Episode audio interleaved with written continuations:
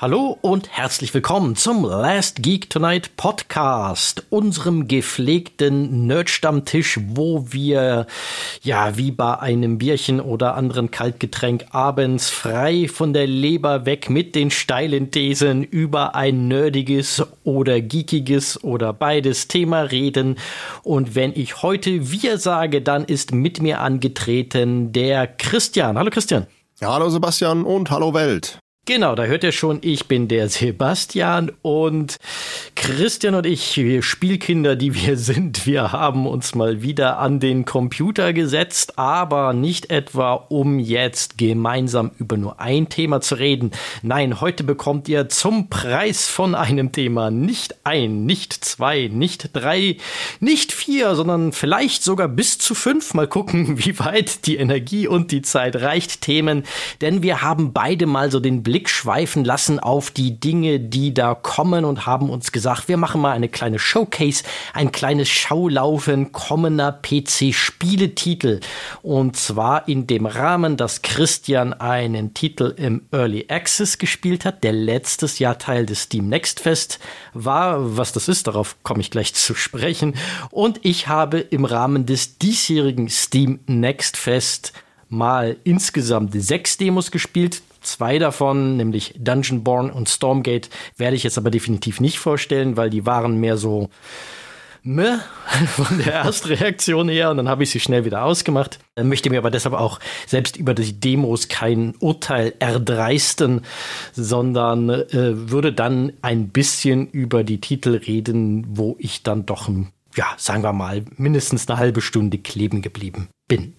Christian, irgendwelche Vorab Anmerkungen? Oder äh, erzähl du vielleicht mal ganz kurz, worauf die Leute sich freuen können. Was hast du denn mitgebracht? Ja, also, äh, also grundsätzlich Voranmerkung, eine halbe Stunde und schon kannst du drüber reden. Respekt. Übers Demo. Das ist ja, ja, das ist ja heute bewusst so, um Gottes Willen. Niemand ja. sollte das Kommende als eine vollständige Kritik Absolut in ähm, Ordnung. Äh, begreifen. Es gibt auch Demos, äh, da kommen wir zu, die waren auf eine halbe Stunde Spielzeit tatsächlich auch begrenzt. Okay. Dann hättest okay. du sie nochmal spielen können, aber nicht weiter. Insofern, ja, also wenn es das ist, was sie rausstellen, müssen sie auch damit leben, dass es das ist, wozu ich eine Meinung habe. Absolut. Ich finde, ich finde, also ich weiß ja nicht, wie es dir geht, aber ich finde immer gerade, wenn ich spiele, dann vergeht eine halbe Stunde so unfassbar schnell das, äh, da habe ich es dann meistens erst geschafft, mich gerade mal so ein bisschen in der Welt zu orientieren und so ein bisschen, okay, ah, da hinten geht die Sonne auf und da ist so und tralala. Ja, das ist völlig spannend, richtig, spannend. aber das ist ja vielleicht auch die Idee von der Demo-Version, weil Na, du es dann deutlich weiterspielen könntest dann wäre ja die Wahrscheinlichkeit, dass du Geld dafür ausgibst, ja. vermutlich ein bisschen zu klein. Das muss man ja. ihnen auch zugestehen. Ja, und du hast es ja schon gesagt, äh, das, was ich äh, vorstelle, das war letztes Jahr im Steam Next Fest und ist jetzt im Early Access erhaltlich. Also man muss jetzt Geld ausgeben, wenn man es ein bisschen länger spielen will, beziehungsweise sogar sehr lang, denn ich habe äh, nicht 30 Minuten rein verbraten, sondern bisher 60 Stunden. okay, ja. aber es ist ja auch Early Access und keine Demo. Richtig. Das muss ich mir hinter die Löffel schreiben. Korrekt, denn ich habe mir für 30 Euro, dafür ist es momentan erhältlich, ähm, auf Steam im Early Access Enshrouded gegönnt und spiele das momentan. Also wenn du jetzt nicht gleich sagst, du hast 60 Stunden deines Lebens aus Gründen, die du auch nicht erklären kannst, verschwendet, würde ich sagen, you got your money's worth. Nö, also, also ich sag mal so, ich bin, aber dazu kommen wir gleich. Ich bin jetzt nicht so gehypt, wie das, glaube ich, der Rest der Spielewelt ist, was dieses Spiel betrifft. Aber der ist ich, ja auch sehr gehypt. Also das richtig, ist kein Maßstab. Richtig, also, also ich, ich, sehe, ich, ich sehe in dem Spiel doch noch deutliche Probleme und deutliche mhm. Schritte, die sie machen müssen. Aber ich habe Spaß. Aber dafür ist es ja auch Early Access. Das genau, ist ja auch genau. durchaus mit offenen Karten gespielt, ja. dass das halt nicht fertig ist. Also für Leute, die das jetzt nicht einordnen können, Early Access, die, also die jetzt hier zuhören, aber jetzt nicht so in der Spiele-Lingo, in der Games-Lingo drin sind. Early Access ist halt ein Begriff für so Spiele, die in einem unfertigen Zustand veröffentlicht werden, damit die Entwicklerstudios schon mal ein bisschen Geld verdienen, wo sie aber ganz offen sagen, Leute, das Ding ist noch in der Entwicklung, äh, das kann man schon spielen, da kann man, wenn im Idealfall auch schon ein bisschen Spaß mit haben, aber da verändert sich noch einiges. Im Grunde genommen ist das ein bezahlter Beta-Test. Also eigentlich ist das ist Early Access. Das ist die unromantische Version aber, aber von ist, dem, was ich gerade gesagt habe. Früher hat man Leute angeheuert, die das Spiel getestet haben und untersucht haben auf Bugs und so weiter und so fort. Die musste man bezahlen. Heute lässt man sich dafür bezahlen, dass Leute äh, für einen nach Bugs suchen und so weiter und so fort. Eigentlich ziemlich brillant. Das ist die unromantische Art, das auszudrücken. Streng genommen ist es aber auch die Art, wie ich das ein bisschen sehe. Aber ja, ja. bei Indie-Entwicklern neige ich halt dazu, da doch mal beide Augen ein bisschen weiter zuzukneifen. Äh, absolut. Und, weil man äh, weiß, das ist ein hartes Brot, da ja. äh, die Entwicklung komplett vorzufinanzieren. Ich finde es aber auch in, insofern eigentlich, eigentlich ganz cool, weil so hast du als Spieler auch noch die Chance, tatsächlich irgendwie ein bisschen Einfluss zu nehmen oder zumindest den Eindruck, dass du Einfluss nehmen kannst, finde ich eigentlich ganz cool. Und hier gerade bei dem Spiel, das kann ich ja auch schon mal spoilen, bin ich besonders wohlgesonnen, was das betrifft, denn es ist von einem deutschen Studio, Keen Games. Mhm. Und ähm, wir haben ja vor kurzem schon mal sehr lang über die äh, deutsche Spieleszene gesprochen, über die Schwierigkeiten, die es da gibt.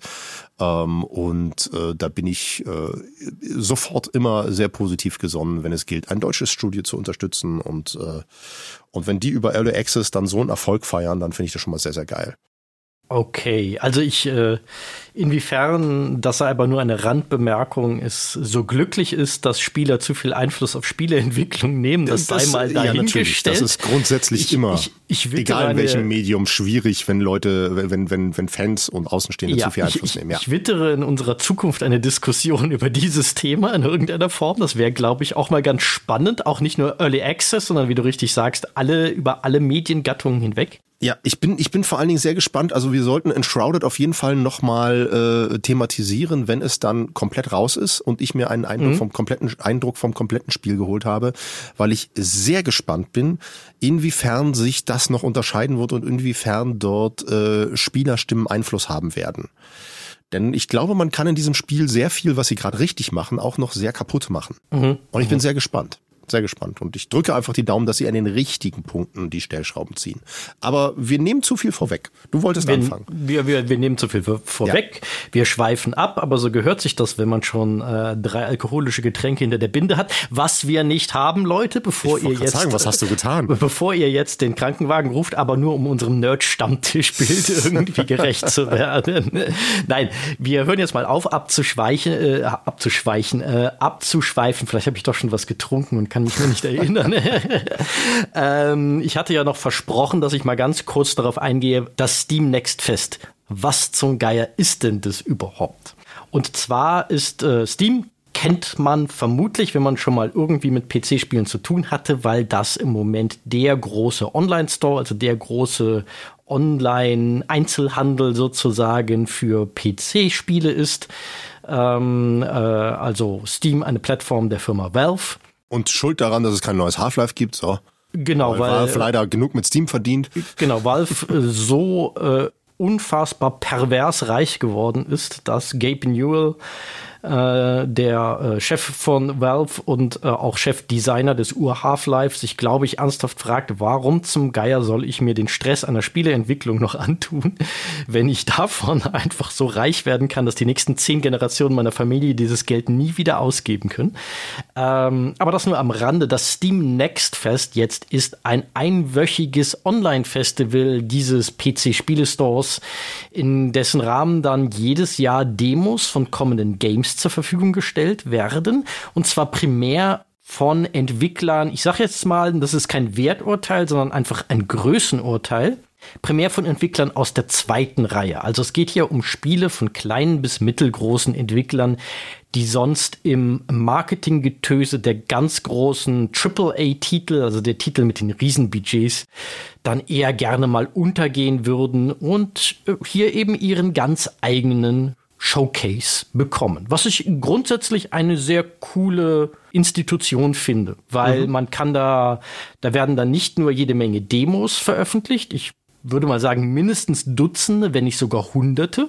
Mhm. sondern es gibt auch ähm, Entwicklerstreams dazu, ganz viele Interviews. Also Valve zelebriert das wirklich. Man kann sich das wirklich wie so ein kleines äh, Festival vorstellen, nur halt, dass es kein keinen äh, kein, kein Veranstaltungsort gibt jenseits des World Wide Web. Ja. Und ja, in diesem Rahmen, da, da schaue ich immer mal wieder gerne rein, weil das ist echt spannend, weil Demos gibt es ja sonst gar nicht mehr so viele. Mhm. Das ist halt so ein spezieller Rahmen, in dem die noch entwickelt und veröffentlicht werden, diese Demo-Versionen. Und es ist halt mal ein spannender Einblick, dass man mal wirklich was ausprobieren kann, was erst in Zukunft erscheint. Früher konnte man das zum Beispiel auf der Gamescom, aber da stand man halt immer 15 Stunden Schlange, wenn man nicht ja. der Einzige war, den das Spiel interessierte. Mhm. Und hier kann man es halt, das ist halt ein viel angenehmerer Rahmen, um so ein Spiel mal ausprobieren zu können. Und dazu kommt auch noch, dass das halt so eine schöne kleine kuratierte, so semi-kuratierte Entdeckungsreise ist, wo man vielleicht auch mal auf Dinge aufmerksam wird, die man, also von denen man sonst einfach nie gehört hätte. Und das ja. finde ich einfach sehr, sehr schön. Mhm. Sehr cool. Was hast du denn entdeckt? Dann lege ich doch mal los, was ich entdeckt habe und äh, fange mal mit dem ersten an. Und das ist ein Globalstrategiespiel mit dem schönen Titel Millennia. Ähm, das ist ein Globalstrategiespiel nach dieser berühmten 4X-Formel. Also 4X ist so eine Bezeichnung, die sich etabliert hat für Strategiespiele dieser Art. Ähm, die, das steht für Explore, Expand, Exploit und Exterminate. Also erkunden, sich ausbreiten, ausbeuten, also vor allem Rohstoffe und äh, Exterminate, also das Zerstören, steht dafür, dass es halt auch mal zur kriegerischen Auseinandersetzung ja. mit rivalisierenden Parteien dabei kommen kann. Und dieses äh, Millennia wird entwickelt von äh, C-Prompt Games. Das ist ein noch relativ neues Entwicklerstudio, das aber aus erfahrenen Industrieveteranen besteht, die zum Beispiel für Irrational Games an System Shock 2 oder auch für die Ensemble-Studios an Age of Empires 2 mitgearbeitet haben. Andere waren früher bei Blizzard und haben an StarCraft, Warcraft und Diablo mitgearbeitet. Also durchaus Leute, die eine ganz ansehnliche Spielevita haben. Mhm. Und die haben sich gesagt, wir machen mal ein bisschen Konkurrenz zu dem Überklassiker Civilization und machen ein Globalstrategiespiel, in dem man eine Zivilisation aus der Steinzeit bis in die Zukunft, so die nahe Zukunft, sage ich mal, führt. Okay, da haben sie sich ja ein hehres Ziel gesetzt, wenn sie, wenn sie Civ Konkurrenz machen wollen. Genau, es ist, äh, es klingt wie Civilization und ja. erstmal auf den ersten Blick, es sieht auch aus wie Civilization und es ist auch ein bisschen Civilization. Also ist ja nicht man, verkehrt. Äh, man steuert Einheiten, na, das ist ein gutes Vorbild. Sagen wir, ja. Civilization ist jetzt nicht das schlechteste Spiel, das hier entwickelt wurde. Ja, ja Vorsichtig ausgedrückt. Hm. Also man steuert so seine Einheiten über eine zufällig generierte Weltkarte, man erkundet die Umgebung, man erforscht neue Technologien, man trifft auf andere Zivilisationen, man handelt mit ihnen, man verhandelt mit ihnen, man führt auch mal Krieg.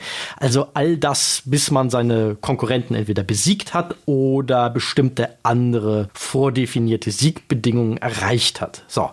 Soweit so Civilization und vielleicht sei an dieser Stelle schon mal angemerkt, in der Demo sind grundsätzlich schon alle Inhalte drin, aber man kann halt immer nur die ersten 60 Spielzüge einer Partie spielen. Das reicht so, um aus der grauen Vorzeit, so von den ersten Jäger- und Sammlerkulturen, so vielleicht so in die Bronzezeit zu kommen, ungefähr okay. von der Spielzeit. Okay.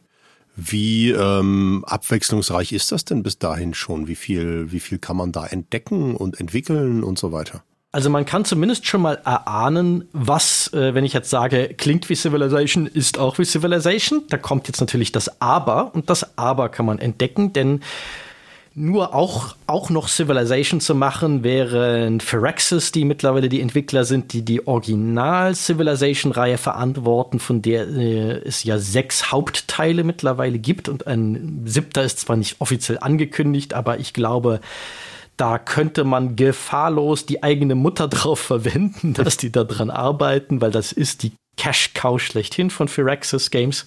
Aber äh, Millennia sagt sich, wir nehmen mal dieses Grundprinzip und äh, docken an dieses bekannte Spielgefühl an, auch an die Optik so ein bisschen, also diese leicht stilisierte, leicht überhöhte, so ein bisschen comichaft überhöhte Optik, die Civilization ja auch hat, die so ein bisschen Augenzwinker sagt, das hier ist zwar kein kein humoriges Spiel, aber wir nehmen uns auch nicht zu ernst. Aber dann ist ja die Frage, wenn man das nur auch macht, das wäre ja nicht so spannend. Also versucht Millennia so ein paar frische Ideen ins altbekannte Spielprinzip zu bringen, die, so kommt es mir zumindest vor, vor allem ein Kernproblem lösen sollen, das das Original Civilization mittlerweile hat.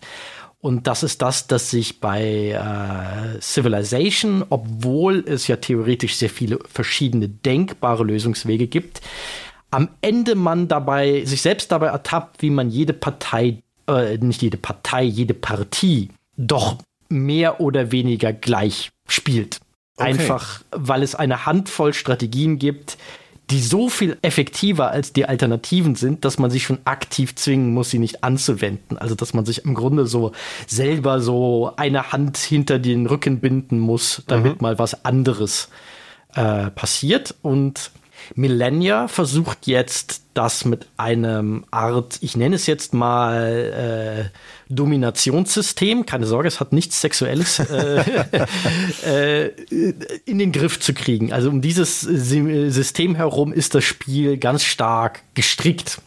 Das heißt jetzt in der Praxis, dass bestimmte Zivilisationen durch ihre Vorherrschaft, die sie erringen können, zeitweise den Ton angeben, mhm. wohin die generelle Richtung menschlicher Zivilisation geht. Und die anderen Zivilisationen müssen sich dann entscheiden, ob sie eben diese Richtung mitgehen ja. und die aktuell dominante Zivilisation sozusagen in ihrem eigenen Spiel schlagen mhm. oder ob sie versuchen, äh, alles, die ganze Menschheit in eine neue Entwicklungsrichtung zu zwingen und so soll sich da so ein ständiges Ziehen und ähm, Drücken verschiedener Kräfte auswirken.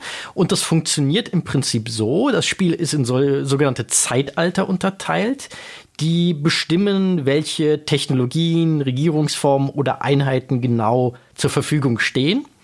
Aber der Witz ist, das Spiel ist nicht immer in die gleichen Zeitalter unterteilt. Das ist jetzt nicht Aha. so, dass auf die Bronzezeit irgendwie immer die Eisenzeit folgen würde. Ja. Ja. Sondern stattdessen bestimmt der Spieler, der als erster die notwendigen Voraussetzungen nach dem Regelwerk für einen Zeitalterwechsel erfüllt, also das können kulturelle Voraussetzungen sein, es können technologische, es können militärische sein. Dieser Spieler bestimmt, äh, welches von mehreren möglichen Zeitaltern nun als nächstes eingeläutet wird, mhm. inklusive der Möglichkeit aber auch von Spezialzeitaltern, die einige grundlegende Spielregeln abändern. Und die anderen Parteien, die sich im Spiel befinden, die haben keine andere Wahl, als dieser tonangebenden Zivilisation dann in dieses Zeitalter zu folgen.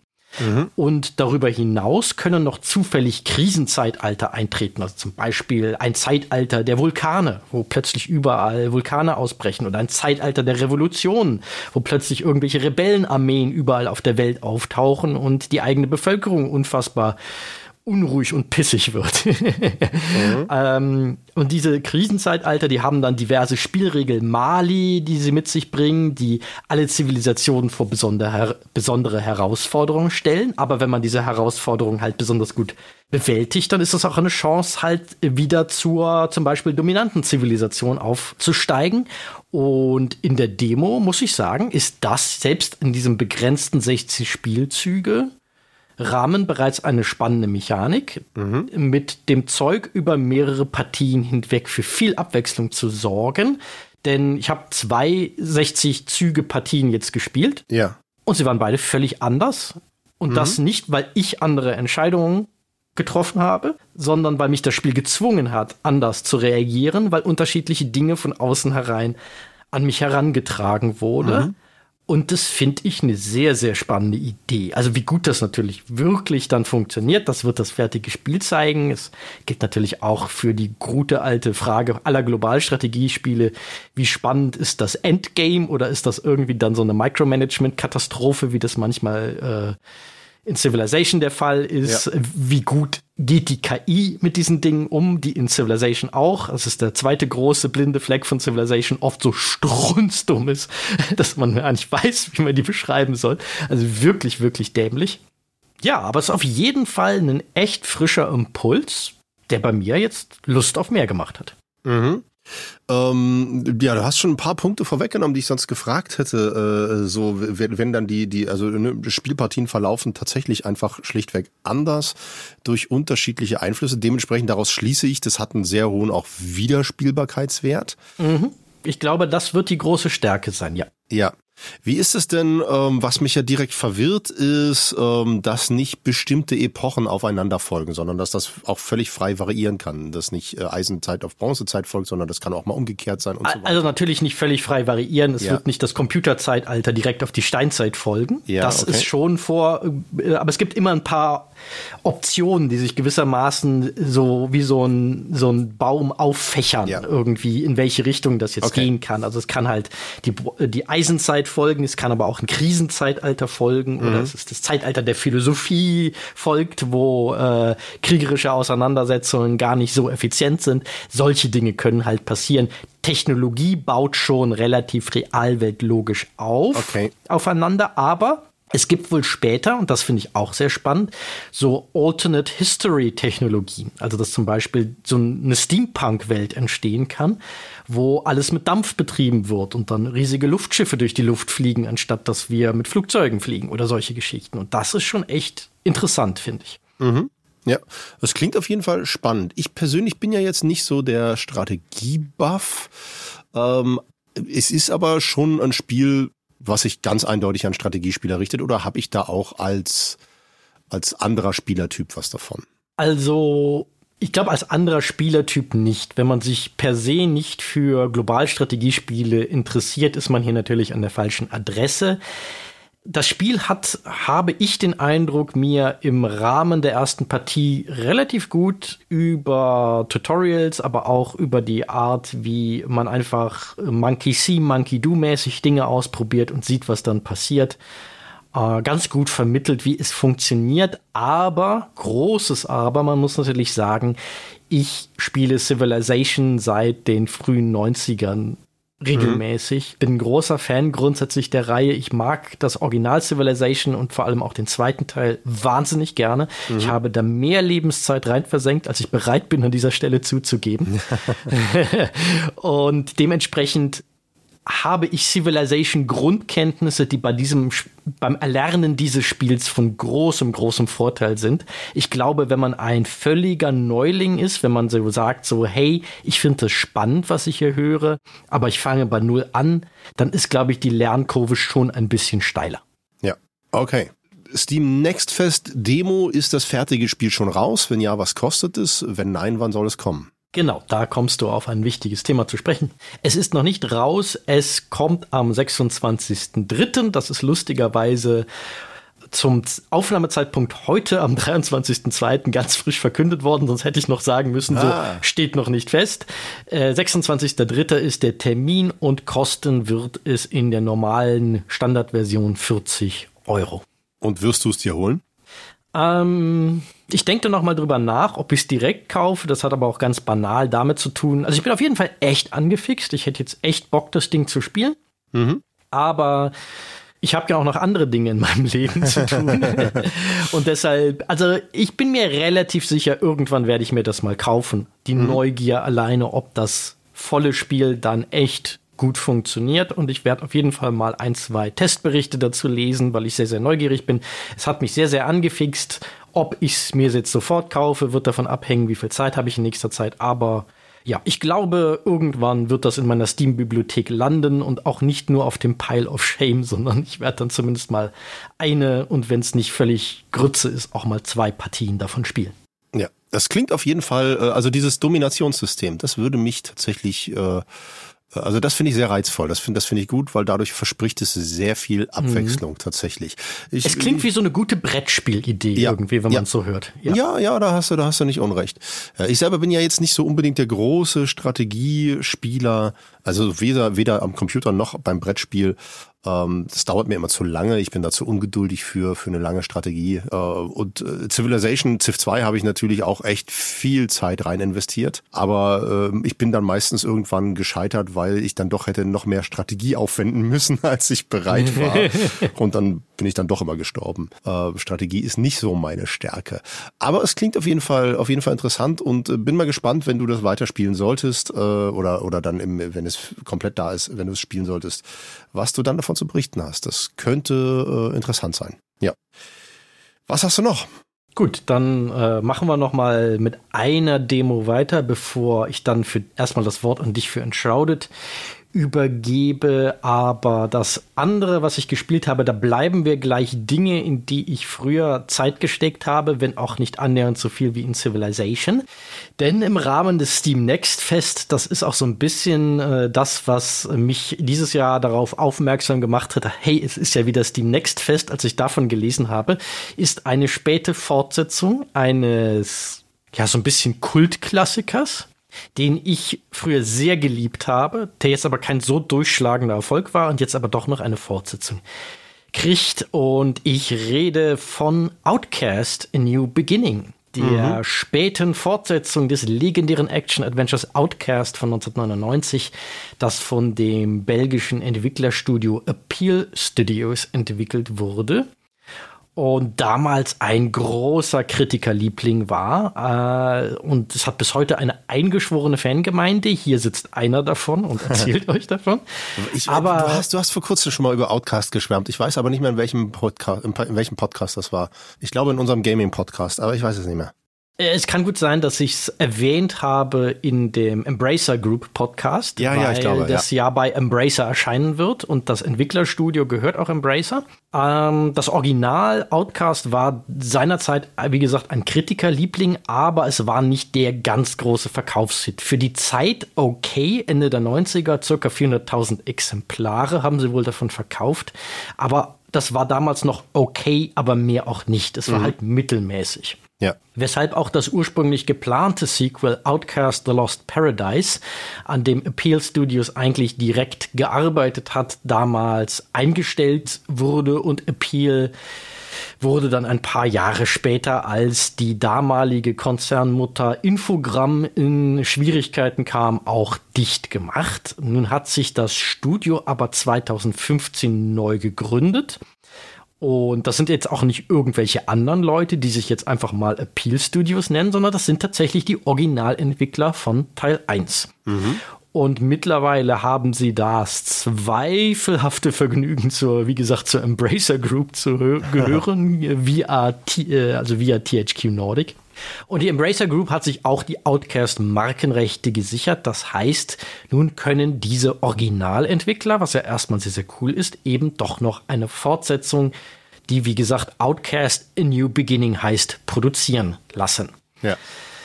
Und da bin ich natürlich gespannt wie ein Flitzebogen und der äh, Finger war wirklich sehr, sehr schnell über dem Installationsbutton bei dieser Demo-Version mit einer Mischung aus einem leichten flauen Gefühl im Magen und viel Vorfreude. Das hat sich so die Waage gehalten. Wenn man so, äh, ja, damit konfrontiert wird, was haben denn die nun aus meinen Jugenderinnerungen gemacht? Mhm. Aber vielleicht mal ganz kurz, damit das klar ist, was war denn das Original Outcast? Wie gesagt, das war ein Action-Adventure. Äh, dort reiste man in der Rolle des Ex-Navy SEAL Cutter Slate durch eine Art Raumzeitanomalie auf den Planeten Adelpha, wo die einheimischen Talaner in kurzer Hand zu ihrem Messias ausrufen, der sie vor der Schreckensherrschaft eines Diktators retten soll.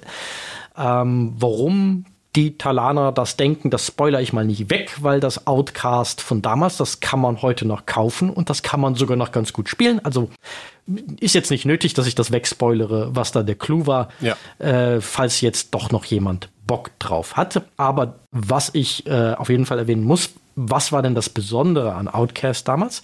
Zum einen war das natürlich ganz banal. Es war ein unfassbares Grafikbrett damals und es hatte auch einen ganz eigenen Look, weil es anders als andere Spiele dieser Zeit und bis heute eigentlich die meisten Spiele nicht auf die klassische Polygongrafik setzte, sondern auf eine sogenannte Voxel-Technik. Also Voxel sind so man kann sich das vorstellen, dass so ein Bildpunkt, ein Pixel eben nicht zweidimensional, sondern dreidimensional ist, also ein Würfelchen ist. Und aus diesen kleinen Würfelchen wurde dann die Landschaft äh, zusammengesetzt und dann wurden klassische Polygonfiguren da reingestellt, weil Figuren kann man halt mit Voxeln nicht so gut darstellen, aber Landschaften dafür umso besser. Und das hat wirklich wunderschöne fremde Planetenoberflächen in nie gesehener Qualität auf den Bildschirm gezaubert. Der Rechner, auf dem das flüssig lief, der war auch noch nicht erfunden. Insofern hat man fast einen Vorteil, wenn man es heute spielt. Weil es, es sieht zwar schon altbacken aus, aber es hat immer noch eine visuelle Faszination, würde ich behaupten. Mhm. Und weil es eben eine völlig andere Technik war, hat es dem Spiel auch einen ganz eigenen Look, eine ganz eigene Ästhetik verliehen, weil es eben nicht diesen kantigen Polygon-Look hat, wo sich alles aus so Dreiecken zusammensetzt und man halt versucht, sehr viele Dreiecke zu verwenden, damit irgendwas irgendwann auch mal rund oder organisch aussieht, sondern du kannst halt auch wirklich organische Formen aus diesen Bauklötzen gewissermaßen bauen. Ja. Du kannst dich das so vorstellen, als wenn man eine Landschaft aus winzig kleinen Legos baut. Mhm oder Klemmbausteinen, wie ich aus unserer Community heißt, muss man ja heute neutral sagen, im Sinne ja, der Klemmbaustein Diversity. Naja, ja, verklagt, ja, weil ich etwas Legos nenne, werde ich glaube ich nicht. Naja, aber der äh, Lego ist da schon sehr empfindlich. Die müssen ihre Marke schützen. Die müssen Sonst geht's ihnen so wie mal, Tempo. Die müssen uns erstmal finden bei dem Ausschluss der Öffentlichkeit, unter dem unsere Podcasts im Moment noch laufen. Aber vielleicht ändert sich das ja irgendwann mal, hoffentlich. Nein, äh, aber neben dem Look, äh, da, das wäre natürlich ein Kind seiner Zeit ein bisschen bisschen, aber es war auch ein Vorreiter des nicht-linearen Open-World-Gameplays. Mhm.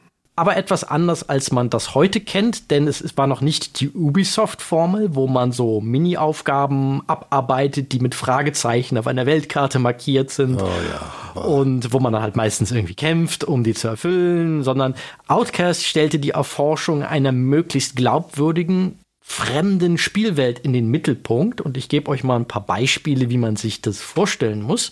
Denn anstatt dass man so eine riesige Open World voller nutzloser Beschäftigungstherapie hatte, äh, bestand Adelpha jetzt aus einzelnen Regionen, also gewissermaßen so Mini-Open Worlds, in denen es richtig viel zu entdecken gab, statt nur sinnloser Leere oder nur Größe um der Größe willen.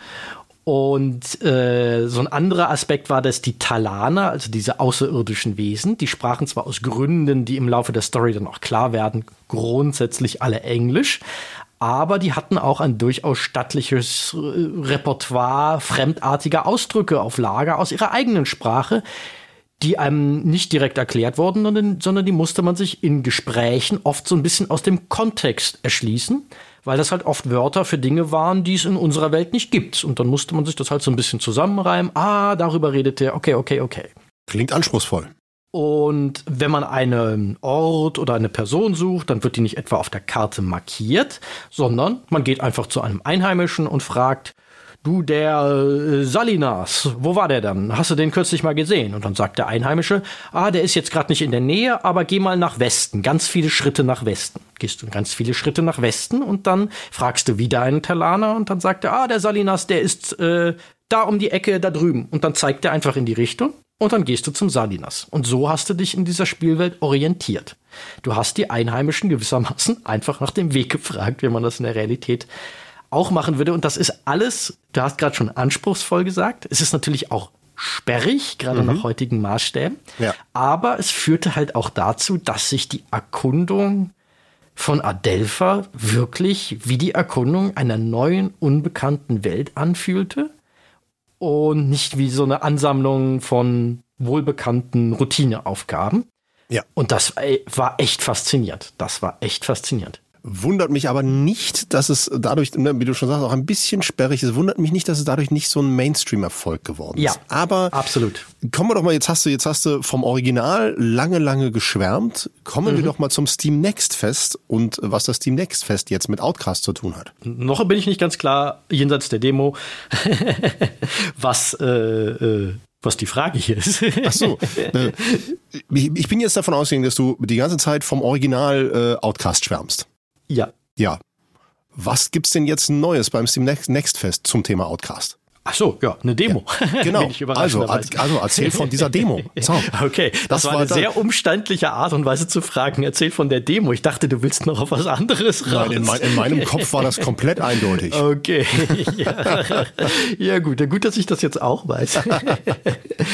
ja, ähm, wie gesagt, da sind echt große Fußstapfen, sage ich jetzt mal, für mhm. eine Fortsetzung. Denn eine, schon allein diese Spielprinzipien jetzt wieder im Jahre 2024 in ein Spiel zu bringen, das wäre ja fast wieder wie frischer Wind. Das wäre so gewissermaßen so wie Schlaghosen sind wieder neu, weil sie keiner mehr getragen hat. Das Definitiv. So also ich wüsste jetzt, ich wüsste jetzt aktuell, also ich weiß nicht, dass das, das Ewigkeiten her, dass ich mal ein Spiel gespielt habe, wo es nicht Fragezeichen auf der Minimap gab, wo man sich hinbewegt. Absolut. Und ja. das wäre jetzt schon echt wieder, oder wenn sie vielleicht das irgendwie ausbauen würden und eine interessante neue Richtung entwickeln würden, das wäre natürlich dann schon, sag ich mal, für mich jetzt erstmal ein Hingucker.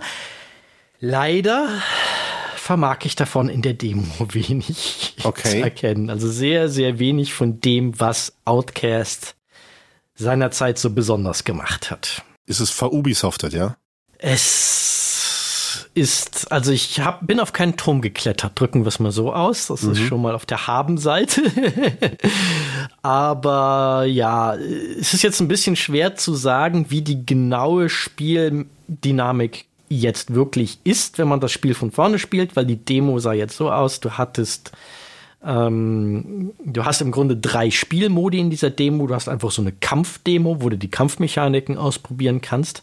Dann hast du eine Open-World-Demo, wo du mit einem 60 Minuten Zeitlimit, glaube ich, überall in der Open World hinreisen, aber keine Quests machen kannst, aber dass du dir die Spielwelt angucken kannst.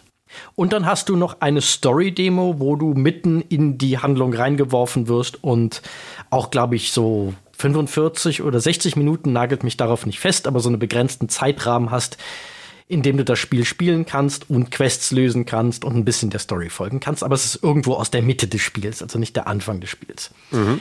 Aber die Demo ist vollgestopft von all den Dingen, die ich ebenso durch die Blume gedisst habe. Also. Die Questgeber haben Fragezeichen über ihren Köpfen. Die geben einem Questziele, die auf einer Übersichtskarte markiert werden. Dann läuft man dahin oder das ist zumindest neu gegenüber dem ersten Outcast. Man kann jetzt auch fliegen, weil man hat jetzt so eine Art Jetpack. Das macht auch durchaus Spaß, sich damit durch die Landschaft zu bewegen.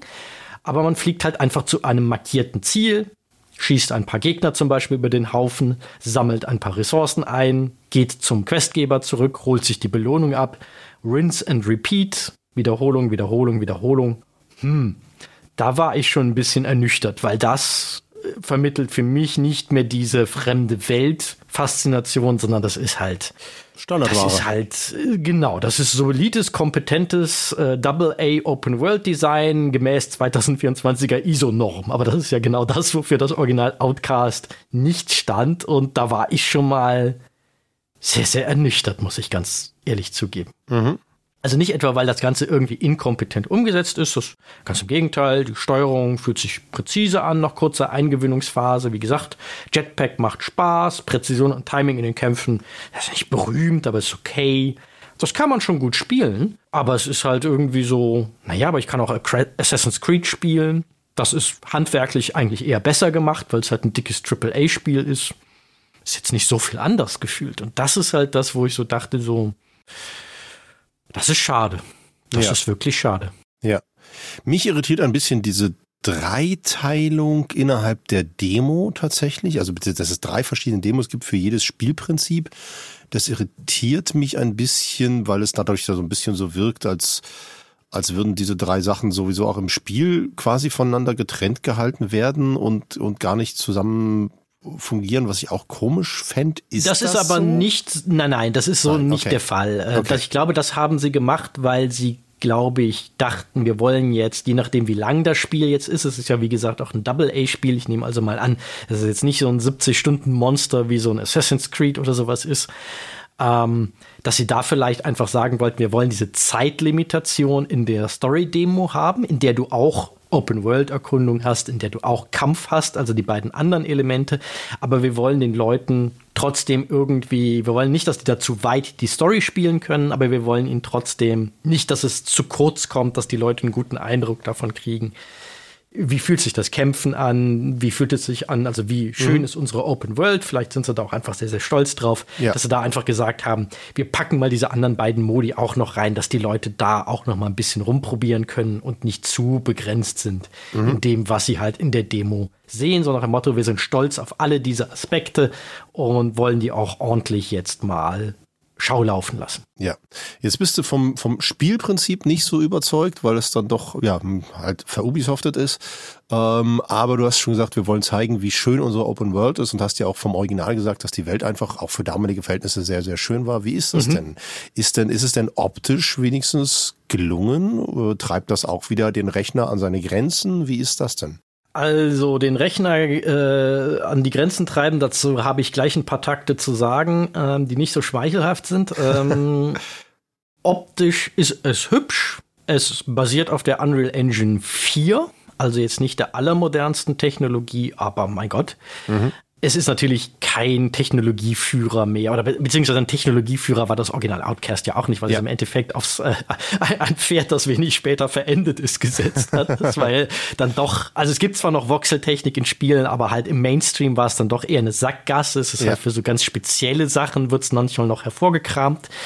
Aber es ist solider Double-A-Standard, sage ich mal. Es ist alles ganz nett. Mhm. Es ist schön anzusehen. Die Welt ist auch ganz ansprechend gestaltet. Sie ist sehr bunt, sehr farbenfroh, auch viel gesättigter und bunter als die Originalwelt, mhm. was mich ein bisschen überrascht hat, aber gut. Da darf man ja auch durchaus mal was Neues machen. Woran es mich sehr erinnert hat, ist so ein bisschen der Look von den Avatar-Filmen. Also diese Prettier Than Pretty Welt, die so umwerfend, unfassbar, atemberaubend, überschöne Naturszenarien ja. irgendwie so darbieten will. Aber das grafische Niveau ist sehr solide bis schön. Aber es ist jetzt nichts furchtbar Besonderes und natürlich dadurch, dass es auf der Unreal Engine basiert, hat es halt auch so ein bisschen den Unreal Engine Look, halt äh, wie Dinge gerendert werden, wie Lichteinfälle aussehen, wie bestimmte Materialien dargestellt werden es ist, ist okay, aber es ist jetzt auch, hat halt wenig Eigenständiges, was das angeht. Mhm. Und auch das Art Design, wie gesagt, ich habe ein bisschen das Gefühl, dass die da, da werden natürlich Elemente wieder aufgegriffen aus dem Originalspiel, aber auch so gemischt mit so Sachen, wo ich schon das Gefühl hatte, dass einige der Leute aus dem Design Department Avatar einfach sehr geil fanden und dachten, da können wir uns mal ein bisschen dranhängen, wenn wir versuchen, unsere äh, wunderschöne außerirdische Natur in die Jetztzeit zu übertragen. Ja, naja, ich meine, gut geklaut ist halb gewonnen, von daher, das ist schon okay. Da habe ich auch nichts gegen, aber es ist jetzt halt, damit kann es jetzt, macht es nichts falsch, aber es kann, ist auch kein Fund, mit dem es wuchern kann. Ja, ja. Ähm, was ist denn das Hühnchen, was du rupfen willst, bezüglich Rechner an den Wahnsinn treiben? Das Hühnchen, das ich rupfen muss, also es ist ein Hühnchen, das rupfe ich zu 50 Prozent mit Appeal und dann gehe ich mit dem Hühnchen, das noch die Hälfte der Federn hat, einmal rüber zu Epic Games und rupfe da den Hinterteil. Das arme Hühnchen, zugegeben, die, die, die, als Vegetarier sage ich diese Metapher würde, wurde mir zu brutal, während ich sie genutzt habe. Aber worum es mir geht, die Performance ist in der Demo-Version zumindest katastrophal. Okay. Also nicht im Sinne von, die Framerate ist niedrig, das läuft jetzt auf dem Rechner, auf dem ich gespielt habe, der ja auch schon ganz stattlich ist, also so Ryzen 7 Prozessor der vorletzten Generation, RTX 4070 Grafikkarte, 32 GB RAM. Die Framerate ist tadellos, überhaupt kein Problem, aber das Spiel stottert.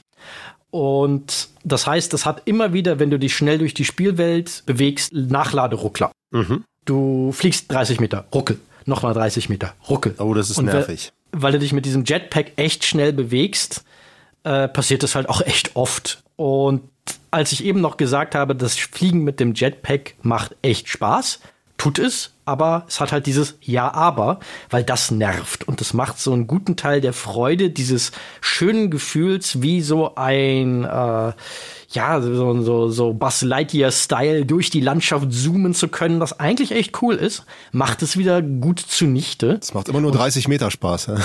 Also macht immer nur 30 Meter Spaß und dann stöhnt man wieder äh, auf. Ja, absolut. Und äh, das fühlt sich dadurch echt unnötig hakelig an. Ich habe so ein bisschen Hoffnung, dass sich da noch was tun könnte bis zur Veröffentlichung, weil noch ist das Spiel nicht raus. Ich sag gleich noch, wann es erscheint. Mhm.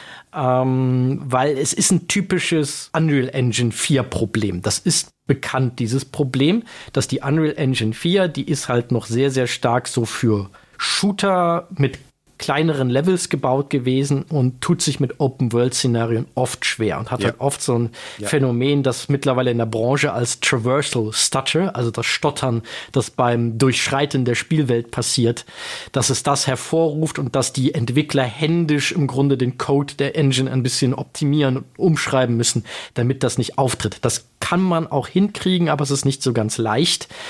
Und deshalb bin ich halt auch so, also es sind in den letzten Jahren echt viele Spiele mit wirklich massivem Unreal Engine Stutter auch einfach auf den Markt gekommen, weil die Entwickler zum Schluss nicht mehr genug Zeit oder Geld hatten, um das zu beseitigen oder der Publisher gesagt hat, dafür das, das bezahlen wir nicht oder woran auch immer es gelegen hat, aber ganz oft war das halt auch in den fertigen Spielen drin und deshalb bin ich halt so ein bisschen so, ja, 50-50, ob die das noch beheben. Und bevor man dieses Spiel kauft, sollte man sich da echt informieren, ob das in der fertigen Version noch ein Problem ist. Mhm. Wie ist es denn, ähm, das ist ja jetzt dann doch auch ein Story-Spiel, was ja, mhm. ich sag mal vorher, das Strategiespiel in Anführungsstrichen weniger ist. Äh, das ist ein Story-Spiel. Ähm, bist du denn demotechnisch, wird man denn dann, äh, wenigstens auch ein bisschen mit so einem Cliffhanger entlassen, dass man sagt, oh, eigentlich will ich gerne wissen, wie es weitergeht? Oder ist es wirklich einfach effektiv wahllos mittendrin mal was rausgepackt zum Testspielen? Es ist leider, finde ich, ein bisschen wahllos mittendrin zum Testspielen. Mhm. Also ich habe kein gutes Gefühl dafür entwickeln können, wie die Story denn jetzt eigentlich ist, okay. worum es überhaupt geht, außer dass es jetzt irgendwelche äh, roboteresken Invasoren auf Adelpha gibt, die ganz viel unterdrücken und klein halten und kaputt gemacht haben. Okay. Aber ich kann die Story überhaupt nicht einschätzen, weil der Teil, der da rausgepickt wurde, ist viel zu belanglos und nichtssagend keine Ahnung, ob das was taugt und äh, mit einem Cliffhanger lässt es einen auch nicht, weil es ja wie gesagt, auch da mache ich mal ein Fragezeichen dran, ob das die cleverste Entscheidung war für die Demo-Version. Es ist eine zeitbegrenzte Open-World-Story-Demo. Das heißt, die endet nicht auf einem Storybeat, mhm. die endet dann, wenn der Timer abgelaufen ist. Das heißt, wenn ich jetzt irgendwie eine Stunde lang einfach an der Stelle stehen bleibe, ist die auch einfach vorbei. Genau, so ist es. Ja. Also der Timer wird auch in der Demo-Version einfach in ganz klein irgendwie in der Ecke des Bildschirms eingeblendet. Ja. Aber das ist natürlich von dementsprechend Vorteil. keine Ahnung. Ja, aber ist natürlich von Vorteil, ich kann die Demo mehrfach spielen und gehe einfach immer in eine andere Richtung. Okay. Ja, aber nur zweimal. Also haben sie schon drüber nachgedacht. Ah, okay. Du kannst nur zweimal diese, ich glaube, es ist eine Stunde spielen und dann ist, äh, ist Schluss. Okay. Wie ist es denn jetzt für dich äh, als alter Outcast-Fan nach diesen Erlebnissen? Steht es noch auf deiner Liste oder sagst du eher so, nee, also wirklich erst dann, wenn es in einem kompletten Sale ist und ich es für einen Apfel und ein Ei kriege? Ja, wie gesagt, es ist so ein bisschen, es ist ja alles Meckern hier auf hohem Niveau. Ähm, weil das Spiel ist nicht schlecht, ist mein mhm. erster Eindruck. Es ist ein solides Double-A Open-World-Spiel. Es hörte sich bisher anders an. ja, wie gesagt, es, es spielt sich ja alles gut. Das ist ja alles wirklich jetzt, das ist enttäuschte Liebe letztendlich, ja, okay. was ihr hier hört. Weil okay. ich halt das Original so geliebt habe, dass ich mir natürlich erhofft habe, dass die Fortsetzung von den Originalentwicklern darauf aufbaut ja, und nicht sich andockt an einen neu etablierten, also um es mal anders auszudrücken, früher hat Outcast vorgemacht, wie kann ein Open-World-Spiel auch sein? Schaut her, es geht echt spannende an, gibt echt spannende Ansätze dafür.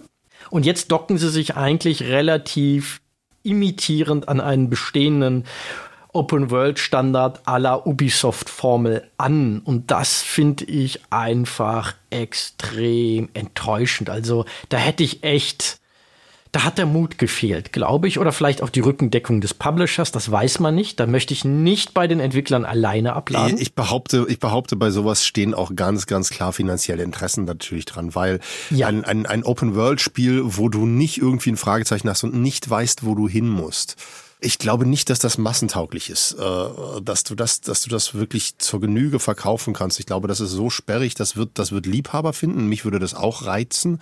Es gibt ja auch äh, Open-World-Spiele, wo du das ausstellen kannst und nicht mehr angezeigt kriegst, wo du hin musst und es wirklich selber mhm. rausfinden musst. Ich glaube, bei Witcher 3 konnte man das auch einstellen, wenn ich mich jetzt nicht komplett vertue. Ja, aber wenn ich das kurz einwerfen ja. darf, das war halt das Tolle an dem Original Outcast, weil es darauf designt war, hatte es super viele andere Hilfsmittel, wie ja. du dir halt helfen konntest. Zum Beispiel ja. dieses Feature, dass du die äh, anderen fragen konntest, wo du hin musst. Mhm. Du hattest zum Beispiel schon auch einen Questlog, also es war jetzt nicht so, dass dich dieses Spiel jemals hängen ließ. Ja. Es war immer klar, was muss ich machen, was kann ich machen. Aber es hat halt von dir verlangt, dass du ein bisschen Eigeninitiative an den Tag legst bei der Aufgabe, wie navigiere ich durch diese Open World, wie verstehe ich, äh, wie verstehe ich korrekt, was die Einheimischen versuchen mir mitzuteilen. Das ist zum Beispiel auch so ein Ding. In dem neuen Outcast hast du immer noch jetzt dieses Element, dass die Talaner diesen Mischmasch sprechen. Aber wenn die ein außerirdisches Wort verwenden, wird es einfach direkt unten rechts eingeblendet wie so ein Live-Übersetzungs-Google Translate-Glossar. Das bedeutet das und das. Ja, das Wo ich so denke, so, es nimmt viel von dem Flair weg, finde ich. Natürlich ist das komfortabler. Von mir aus packt es auch ins Optionsmenü als Möglichkeit, aber als Standard finde ich es dürftig. Wäre jetzt ein Gedanke von mir, ähm, vielleicht kannst du es aber auch schon direkt verneinen. Ist das eventuell aber auch etwas, was Sie extra äh, jetzt aktiviert haben für die Demo, damit es zugänglicher ist und Leute dadurch vielleicht ein bisschen angefixter sind, weil es nicht so komplex ist, nicht so, nicht so kompliziert ist? Kann natürlich sein. Also es gab im Optionsmenü jetzt, meine ich, keine Möglichkeit, das auszustellen. Das muss natürlich nichts heißen, weil ja. Demo-Version, da werden ein paar Kleinigkeiten werden da noch nicht drin sein, werden ja. noch fehlen. Bisschen Feinschliff wird noch fehlen. Aber es wird, glaube ich, auch nichts Grundlegendes daran ändern. Also zum Beispiel das Feature wenn sie das jetzt nicht noch Last Minute einbauen, aber das halte ich für zu grundlegend, als dass sie das jetzt noch Last Minute einbauen könnten. Ähm, dass du zum Beispiel auch wieder dieses dich durchfragen machen könntest, das scheint es nicht mehr zu geben. Mhm. Dann, das heißt, egal was sich da noch tut, es bleibt dabei. Es ist halt ein Fragezeichen Abarbeit-Spiel in seinem Kern. Ja. Und das ist halt, finde ich, schade, weil das Original Outcast war im Kern ein anderes Spiel, wie das von seiner Logik her funktioniert hat. Mhm. Okay. Wann soll denn das neue rauskommen? Wann ist die Veröffentlichung geplant? Also, herauskommen soll es äh, am 15.03.2024. Es kostet. So bald, okay. Ist schon relativ bald, genau deshalb. Deshalb bin ich auch so ein bisschen skeptisch, ob die die Probleme, die ich ja. gesehen habe, noch ja. in den Griff kriegen. Dann bin ich dann total bei dir, ja. Ja, regulär soll es 60 Euro kosten und Aktuell kann man es für einen Zehner weniger vorbestellen, wenn man möchte. Also ich, ich drücke es mal so aus. Im Moment würde ich dazu neigen, es eher in einem Sale mal mitzunehmen. Das werde ja. ich bestimmt auch mal tun. Einfach die Neugier wird stärker sein als die Bedenken. Äh, und es ist ja, wie gesagt, wenn sie die Technikprobleme in den Griff kriegen, wird es zumindest ein solides Open-World-Spiel, da bin ich mir relativ sicher. Aber es ist jetzt leider auch kein Titel, den ich sofort zum Vollpreis brauche. Was ich fast schade finde, weil ich echt, wenn die Demo mich jetzt überzeugt hätte, hätte ich es mir, glaube ich, selbst wenn ich keine Zeit gehabt hätte, es jetzt zu spielen, ich hätte es einfach zum Vollpreis gekauft, weil wir haben ja in der Embracer Group Folge darüber gesprochen, wie äh, angeschlagen die Embracer Group ist und dass da alle Entwickler gerade so ein bisschen angezählt sind und wenn ja. ihr Spiel nicht performt, dann äh, fällt die Axt, dann ist der Kopf ganz schnell ab, bildlich gesprochen. Und ich hätte es mir jetzt, wenn mich die Demo überzeugt hätte, einfach zum Vollpreis gekauft, um die Entwickler von einem meiner All-Time-Favorites zu unterstützen, dass die ihr Studio behalten können, dass die weitermachen können. Aber das, was ich jetzt hier sehe, motiviert mich leider wenig, das zu tun. Ich denke noch mal drüber nach, wenn die die technischen Probleme jetzt beim Release schon gelöst haben und das Spiel dann immer noch so für diesen 10-Euro-Rabatt zu haben ist, also für 50 statt 60, ah, vielleicht mache ich es dann trotzdem um der alten Zeiten willen, aber so ganz kann ich mich dazu noch nicht motivieren. Okay. Okay. Ja gut, also dann von einem, was dich, was dich doch äh, einigermaßen angefixt hat, zu einem, was dich nicht so angefixt hat. Okay. Ja, so schaut's aus. Ja. Und damit äh, nehme ich das Mikro sanft in die Hand und reiche es zu dir rüber. Weil jetzt möchte ich wissen, wie dieses Enshrouded ist und was das überhaupt ist, weil ich habe mitgekriegt, es gibt einen Hype Ja. Ich habe sonst nichts. Ich weiß sonst nichts. Ja. Also ich muss dazu sagen, dass ich Enshrouded wahrscheinlich auch nie bemerkt hätte, wenn ich nicht, ähm, ich glaube auf GameStar.de war es, äh, ein, äh, einfach nur eine Überschrift gelesen hätte, äh, wo im Zusammenhang mit Enshrouded Gothic erwähnt wurde. Mhm. Und ähm, ja, wir haben ja, wir haben ja unsere Piranha Bytes Folge gehabt äh, und so und allgemein ist das ja sehr bekannt. Ich liebe die Gothic-Reihe. Mhm. Und ähm, wenn da irgendwo steht, das ist so Gothic-like oder es, es erinnert an Gothic, dann äh, dann, dann muss ich mir einfach den Artikel durchlesen und ähm, dann reicht es noch einen weiteren Vergleich zu äh, Gothic dazu zu machen und dann landet das in meinem Warenkorb. Und so war es bei Enshrouded. Ich habe den Artikel nicht komplett gelesen. Ich habe die Überschrift gelesen, ich habe draufgeklickt. Ich glaube, war auch hinter der Bezahlschranke, weiß ich nicht mehr genau, weil ich habe eh nur den ersten Absatz gelesen und, und da stand irgendwie drin, es erinnert daran, wie wenn man das erste Mal ins Tal bei Gothic kommt. Ich dachte, okay, ist gekauft. Bin auf Steam gegangen. You, you had me at Gothic, ja. Richtig, ich bin auf Steam gegangen, habe dieses Spiel äh, in meinen Warenkorb gepackt und habe es installiert. Also habe es gekauft und installiert für die 30 mhm. Euro Early Access. Leider dann festgestellt, dass es auf meinem Rechner zu Hause nicht läuft. Mhm. Ja, leider, leider. Äh, der macht es nicht mit, aber gut, der ist jetzt auch schon der ist von 20, ein Aldi-Rechner von 2017. Äh, es sei ihm verziehen. Okay. So, also von daher, also es startet, aber sobald ich dann ins Spiel selber gehe, das Menü funktioniert noch, aber sobald ich ins Spiel selber gehe, stürzt es einfach ab. Dementsprechend äh, spiele ich dieses Spiel hier im Studio, weil der Rechner macht es mit. Und ähm, ja, äh, ich kann den Vergleich zu Gothic im ersten Augenblick nachvollziehen, aber es ist aus Gründen, zu denen ich gleich kommen werde, sehr weit weg von Gothic. Was aber nichts macht. Das ist nicht zwangsläufig schlecht. Es ist nur in dem Sinne eine kleine Enttäuschung. Also entnehme ich dem, dass es spielmechanisch, sage ich mal, von der Prinzip, was für eine Art von Spiel es ist, dann doch gar nicht so Gothic-like ist? Nein, überhaupt nicht. Okay. Also äh, Gothic ist ja ein klassisches Rollenspiel mhm. äh, mit, mit wirklich den, den klassischen Rollenspielelementen. Level deinen Charakter auf, finde, finde Sachen, rede mit Leuten, Questen, Questen, Questen und so weiter und so fort. Diese Elemente hat dieses Spiel auch. Ich level meinen Charakter auf, ich queste und so weiter und so fort. Aber ich habe hier ein Minimum an Interaktion, da ich eigentlich effektiv der einzige Mensch in dieser Welt bin. Okay. Und ansonsten gibt's nur äh, Feinde und Tiere und so ein paar Survivor, die ich noch finde, die sind aber für mich einer der Schwachpunkte dieses Spiels bisher. Komme ich aber mhm. gleich zu. Äh, was ist äh, das Spiel allgemeines? Es wird vermarktet als Survival Action Role Playing Game. Und äh, ja, das ist es auch. Es hat ganz viel Survival-Elemente. Das ist immer etwas, was mich erstmal so ein bisschen abschreckt. Es ist aber. Oh, Crafting-Alarm? Crafting-Alarm, aber Holla die Waldfee Crafting-Alarm. Okay. Ähm, äh, es ist das zweite Mal, dass ich mir so ein Survival-Spiel im Early Access hole. Das erste Mal war Medieval Dynasty, mhm. äh, was ich auch sehr, sehr viel gespielt habe, auch sehr gerne gespielt habe. Ähm, bis zu einem gewissen Punkt, äh, wo ich gleich auf das Early Access-Problem zu sprechen komme, was mich dann bei, bei, bei Medieval Dynasty rausgekickt hat und was auch hier passieren kann, kommen wir gleich zu. Ähm, also Survival Action Role Playing Game, das heißt also Survival. Ich muss essen, schlafen, trinken und so weiter und so fort. Ich mhm. muss quasi ans Überleben denken. Es gibt Tag-Nacht-Verlauf äh, und so weiter und so fort. Allerdings ist das Ganze hier Survival Light. Ja, es gibt Nahrung, ja, ich muss schlafen, also ja, es gibt ein Bett, ja, ich muss äh, essen und trinken und so weiter. Aber ich muss das nicht machen, um zu überleben. Ich kann dieses Spiel komplett spielen, ohne auch nur einmal gegessen zu haben, ohne einmal getrunken zu haben, ohne einmal geschlafen zu haben. Nur okay. wenn ich diese Sachen tue, bin ich stärker. Mhm. Das ist alles. Aber ich sterbe nicht. Actionspiel insofern, ja, es ist extremst kampflastig, was einfach daran liegt, äh, dass ich äh, in der Welt nur auf Feinde treffe. Ich treffe auf niemand Freundlichen. Alles, was ich sehe, was sich bewegt, ist mir feindlich gesinnt und will mich angreifen. Und ich muss mich verteidigen. Role-Playing-Game insofern, also ein Rollenspiel insofern, dass ich eine Figur habe, der ich unterschiedliche Sachen anziehen kann, für die ich unterschiedliche Sachen craften kann, die ich, äh, die ich dem anziehen kann. Und ähm, dass ich schon, schon in der Charaktererstellung kann ich Frisuren und so weiter und so fort, kann ich die individualisieren.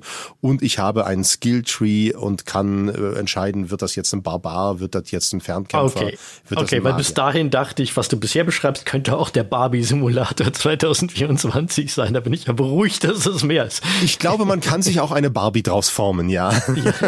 Habe ich aber nicht Nein, Weil du sagtest, man kann die anders anziehen. Ja, ja, ja. Das ist, okay, das ist bisher das ist noch nicht so richtig Rollenspiel. Das könnte auch die das Sims sein. Nein, die Rollenspielelemente kommen durch diesen okay, Skilltree Tree zusammen. Mhm. Der ist auch sehr verzweigt und lässt sehr viele verschiedene Möglichkeiten zu. Ich selber habe mich bisher auf eine Möglichkeit konzentriert, die anderen noch nicht ausprobiert. Das heißt, ich kann noch nichts dazu sagen, inwiefern das ein anderes Spielgefühl gibt. Ähm, ich persönlich habe mich bisher auf den Tank konzentriert. Ähm, lustigerweise auf den Tank, der immer aus der Ferne kämpft. ich bin ja eigentlich doch eher ein Sniper. Äh, Schmeißt der große Felsblocken? Nee, das nicht, aber ich, ich, ich, ich schieße die Leute, ich schieße sämtliche Gegner so lange mit Pfeilen an, bis sie so nah dran sind, dass ich mit dem Schwert da, drauf einschlage. Ich, ich meinte übrigens Felsbrocken. Ich habe, ja. glaube ich, aus Blöcke und Brocken ein Blocken gerade gemacht. Ja, das aber das ist gar nicht so verkehrt. okay, jetzt bin ich gespannt. Das ist gar nicht so verkehrt mit den Felsblöcken, denn ich muss lustigerweise dazu sagen, dass mich dieses Spiel in einigen Punkten auf eine komische Art und Weise an Minecraft erinnert. Mhm. Ähm, was ja sehr blocklastig ist, haha. Ähm, Aber die Beschreibung des Spielprinzips klingt auch ein bisschen wie Minecraft, das ja, ja wohl mittlerweile viel mehr Rollenspielaspekte ja. hat, als man das so als Außenstehender auf den ersten Blick vielleicht glauben würde. Es ist ja, ja nicht mehr nur diese Crafting Sandbox. Richtig. Ich habe, ich habe, ich selber habe nie Minecraft gespielt, muss ich dazu sagen, sondern ich habe ich auch nicht. Ich es ist auch äh, gefährliches Halbwissen. Ich habe, ich habe, nee, ich habe zugeguckt tatsächlich, weil okay. ich wollte wissen, mhm. was ist denn so der heiße Scheiß und dementsprechend. Ich lasse mir immer von meiner Nichte und äh, meinem Neffen, wenn ich da bin, zeigen, was ist denn bei euch Kids so angesagt? Na, mein Neffe mhm. ist jetzt aktuell elf, meine Nichte ist 16 oder, oder werden das jeweils. Nee, die sind schon. Sind sie es? Scheiße ja, sie sind's oder sie werden's, ich weiß nicht. Um, um die 11 und um die 16. So. Und äh, ich, ich lasse mir immer seit Jahren zeigen, was ist denn so der heiße Scheiß bei euch, was ist mhm. angesagt. Und dementsprechend habe ich doch einige Stunden Minecraft zugeguckt, habe auch hin und wieder den Controller selber in der Hand gehabt und musste Sachen dort überleben und habe für Gelächter der Kinder gesorgt, wenn Onkel Christian sich wieder so doof angestellt hat und äh, ja, es nicht geschafft hat, das Schaf zu ernten oder wie auch immer. so. Das Schaf ähm, ernten, das klingt irgendwie brutal. Ich weiß, ich weiß. Aber äh, es erinnert mich ein bisschen an Minecraft in dem, wie dieses Spiel teilweise mhm. funktioniert. Nur in einer deutlich, deutlich schöneren Optik, denn das, was mich bei Minecraft immer abgeschreckt hat, ist diese hässliche Optik. Damit kann ich mich einfach nicht anfreunden.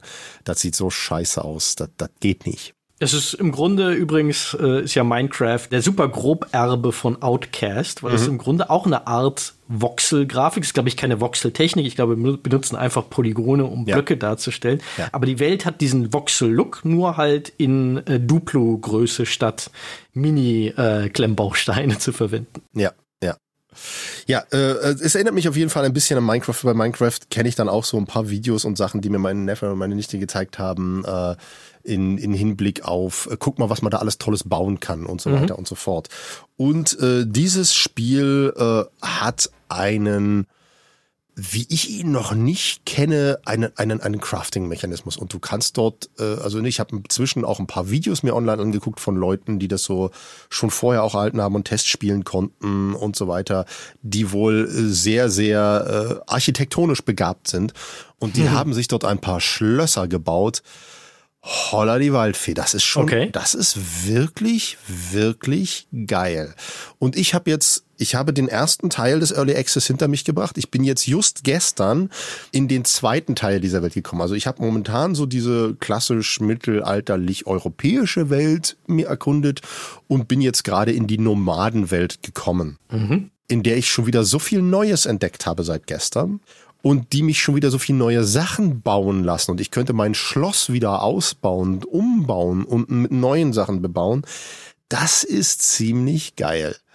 Ich selber bin für sowas einfach viel zu unbegabt und ungeduldig, um mich dann hinzustellen und wirklich stundenlang so ein Felsbrocken zu be behauen, dass der irgendwie sonst da was für eine Optik erscheint. Aber was einige Leute dort hinzaubern, das ist echt sensationell. Da fällt mir die Kinnlade nach unten. Und das macht auch, glaube ich, den Reiz dieses Spiels für Leute, die da so ein Fable haben, extremst aus. Also wirklich, okay, wirklich da, sehr, da sehr cool. Wenn du, wenn du gerne baust, wenn du ja. so, ein, so, ein, so, ein, so Fable hast für, für ich, ich, ich baue gerne so kleine Sachen, dann spiel dieses Spiel. Das ist, das ist geil. Das ist wirklich Okay, cool. also erstens werde ich nicht, weil ich habe zwar ein Fable für Dinge bauen, aber das lebe ich äh, momentan berufsbedingt in Unreal Engine für Filmanwendungen aus. Du hast jetzt auch lange genug an deinem eigenen Haus gebaut, also es reicht. ja, genau. Häuser bauen ist vielleicht auch dann nicht so meine Prio mehr. Ähm, ich muss auch immer noch an meinem eigenen Haus bauen, das hört nicht auf. Ähm, aber ich muss da auch jetzt auch auch mal reingrätschen, ja. weil ich kann mir noch nicht so ganz vorstellen, wie sieht denn das Bauen aus? Weil bei Minecraft kann man sich das ja wirklich wie Lego oder Duplo oder sowas vorstellen, wo man ja im Endeffekt Blöcke übereinander schichtet, um Formen zu kreieren. Wie sieht denn das bei Enshrouded jetzt aus? Ich, ich, ich würde ein bisschen, ein bisschen, ein bisschen zuvor anfangen, bevor ich dazu komme, ein bisschen, mhm. ein bisschen einen Schritt zurückgehen, um erstmal grundsätzlich auf das Spiel einzugehen glaube ich, bevor wir da ins Detail Genau, ich kann mir das, okay?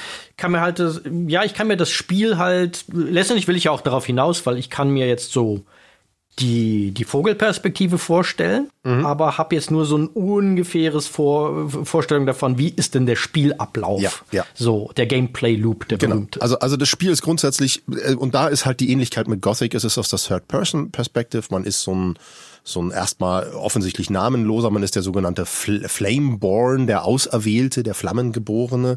Also die Welt, in der Skyrim. die, die, die, die Welt, in der es spielt, ist Amberwale. Äh, das ist so eine erstmal offensichtlich mittelalterliche Fantasy-Welt. Diese Welt ist überrannt worden vom sogenannten Miasma. Das ist ein Nebel, ähm, in dem man nur eine geringe Zeit überleben kann. Mhm. Ähm, aber nicht alle Flecken der Welt sind davon äh, befallen. Das heißt also, ich habe, ich finde verschiedene Flecken, in denen ich überleben kann, aber ich muss auch immer wieder in diesen Nebel hinein. In dem läuft dann ein Zeitcounter herunter. Wenn dieser Zeitcounter unten ist, dann sterbe ich. Dann bin ich einfach tot. Dann kann mhm. ich machen, was ich will. Das Ganze in einer Open World. Und ähm, eigentlich und da bin ich mal sehr gespannt. Ich werde es irgendwann mal ausprobieren. Eigentlich ist es ein Multiplayer-Spiel. Man soll das mit mehreren Leuten spielen. Man kann es mit bis zu 16, wenn ich mich nicht irre, gleichzeitig spielen, gleichzeitig an der Basis bauen, gleichzeitig äh, durch die Gegend ziehen und Monster bekämpfen und so weiter und so fort. Man kann es aber auch komplett alleine spielen, so wie ich das mache. Zumindest äh, den Early Access.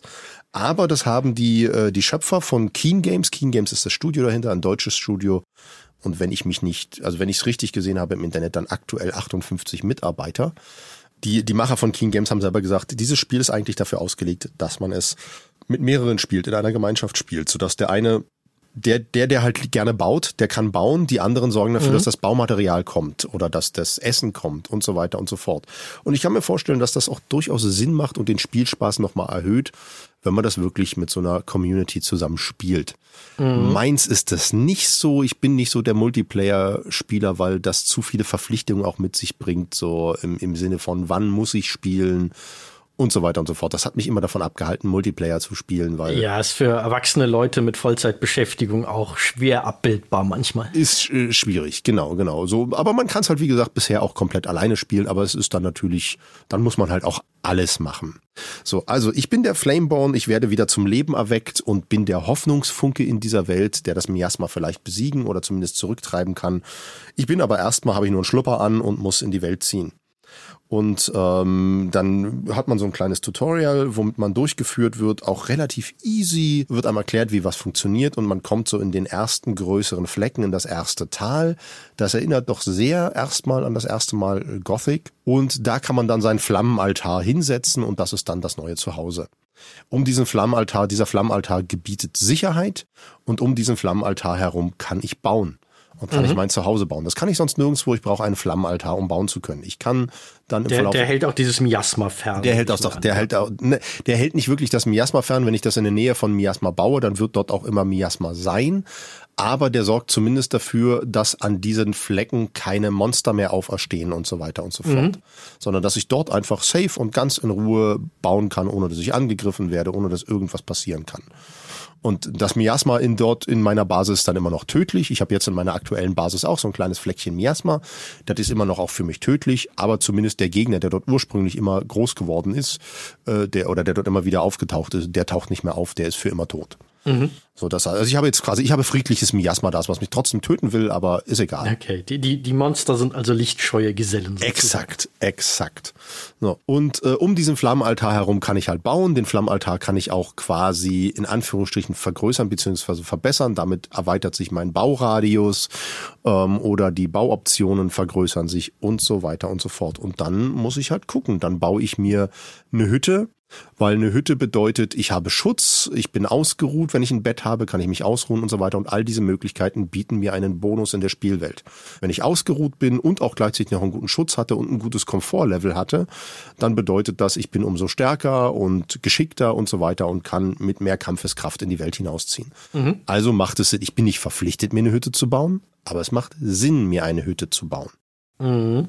Und äh, dann bekomme ich von dieser Flamme bekomme ich Aufträge, wie finde weitere Überlebende. Es gibt fünf weitere Überlebende, die ich in dieser Spielwelt finden muss. Das ist ein Schmied, eine Bäuerin, eine ähm, Jägerin, ein, ähm, ein, ein, ein Schreiner und ein Alchemist.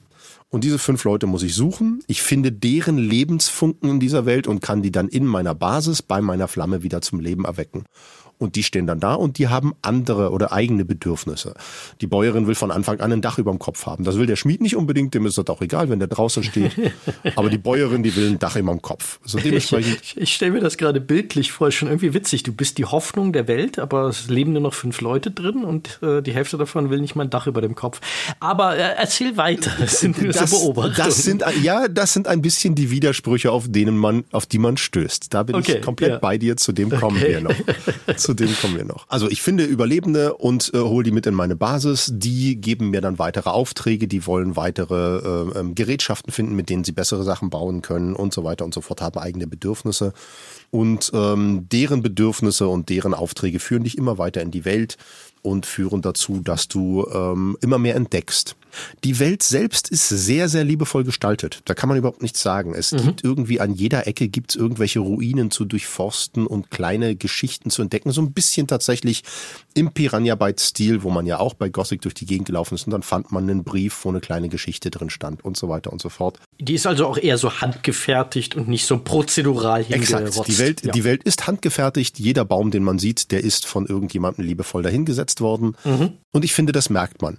Man merkt das auch insofern, dass es hin und wieder noch kleine Fehler gibt, wo mal ein Baum im Nichts schwebt. Shit happens. Ja, gut. Das, das ist aber kann, wenn dein, dein Algorithmus nicht gut genug ist, prozedural natürlich auch passieren. Absolut, absolut. Aber äh, ich finde, man merkt diese liebevolle Gestaltung der Welt an. Also es gibt in dem Sinne beim Erkunden der Welt keinen Leerlauf.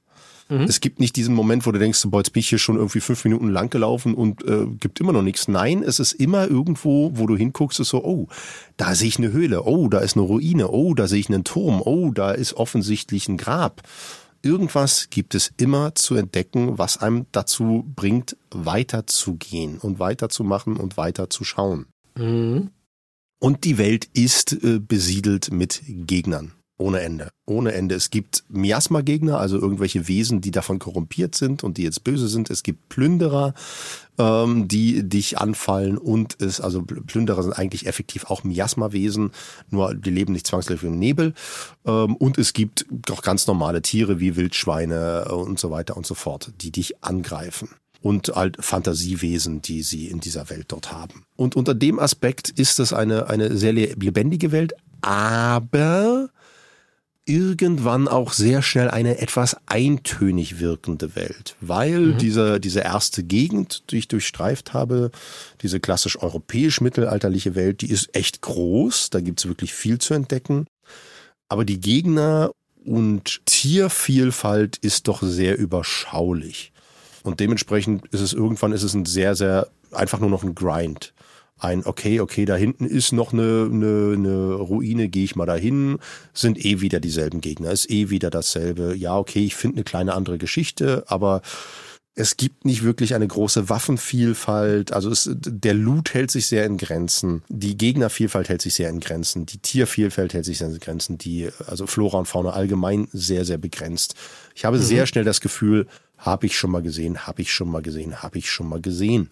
Was es lebendig hält, tatsächlich, und was ein bisschen den Drive gibt, weiterzumachen, ist, dass man irgendwo in irgendeinem Winkel dann doch eine neue Art von Metall findet und dadurch in seiner Basis neue Sachen bauen kann.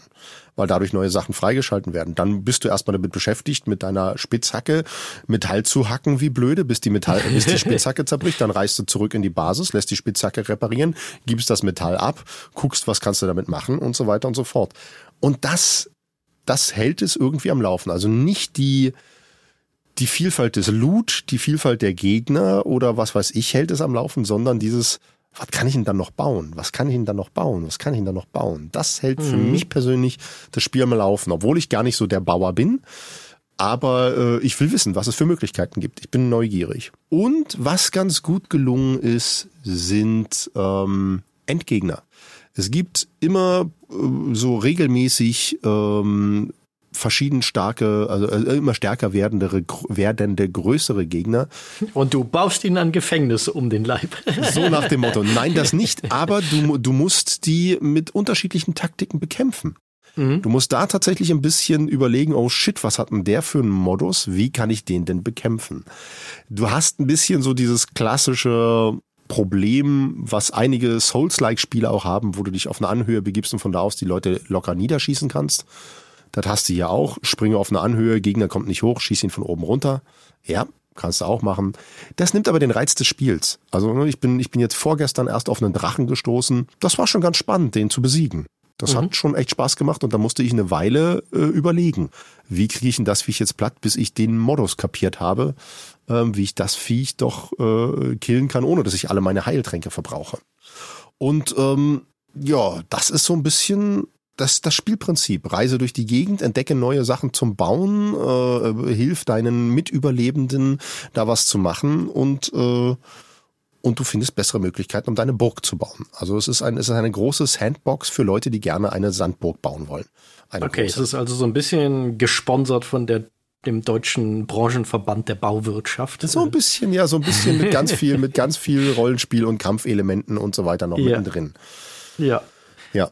Ähm, aber was ich immer noch nicht weiß, Ja. ist, wie baut man? Ist das so vorgefertigte Teile aus Ja. so einem Prefab-Katalog? Weil Minecraft, über das wir ja geredet haben, ist ja schon sehr frei, weil du ja wirklich einfach diese Blöcke aufeinander stapeln kannst. Aber hier ist es so das klassische Survival-Crafting, entnehme ich dem. Du, also du hast, wenn du, wenn du jetzt dein Haus baust, dann hast du verschiedene vorgegebene Mauertypen. Eine kleine Mauer, eine große Mauer, eine Mauer mit Fenstereinlass, eine, Fenster, eine Mauer mit Türeinlass und so So weiter. Segment, nehme ich Genau, so unterschiedliche Segmente, Segmente, aus denen du bauen kannst. Und da kannst du dann je nach je nachdem, in welchem mit welchem äh, Baumaterial du bauen willst, kannst du das auch noch variieren, aber an den grundsätzlichen Elementen ändert sich nichts.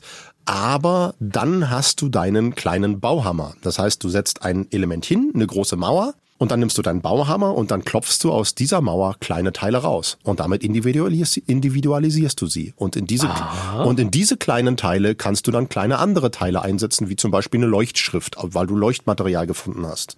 Und so. Okay, also es ist so ein Twitter im Grunde aus Minecraft und den klassischen Prefab-Modellen. So, so ein bisschen, ja, so ein bisschen. Also im Grunde genommen, du setzt einen großen Block und aus dem großen Block schlägst du immer kleinere Blöcke heraus und kannst diese kleineren Blöcke äh, individualisieren und damit andere Sachen einbringen.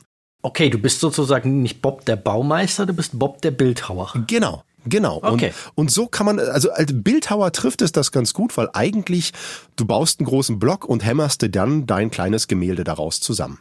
Genau, das ist ja im Grunde auch so der, der Grundunterschied zwischen Bildhauern, ist ja, dass sie das Umgekehrte machen. Ja. Sie haben erstmal viel und machen daraus, formen daraus wenig, anders als, was weiß ich, jemand, der töpfert, der mit einem Klumpen anfängt und dann eine Form direkt draus macht. Richtig. Und damit kannst du wirklich sehr viel, sehr individuell bauen. Und wie gesagt, was einige da schon abgeliefert haben, ist wirklich, wirklich der Hammer.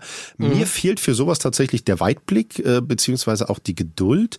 Ich habe ja auch, ich, ich ich bin ja auch, äh, was, was Malen und so weiter betrifft, überhaupt nicht begabt. Ich kann das nicht und dementsprechend bin ich ar- architektonisch auch überhaupt nicht begabt.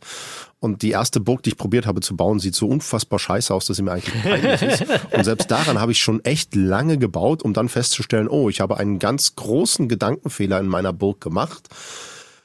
Aber mir fehlt jetzt die Geduld, um diesen Gedankenfehler rückgängig zu machen. Mist. Mach mal, äh, mach mal einen Screenshot von der Burg. Ich wittere ein Teaserbild für diesen Podcast. Ich möchte nicht, diese Burg ist mir peinlich.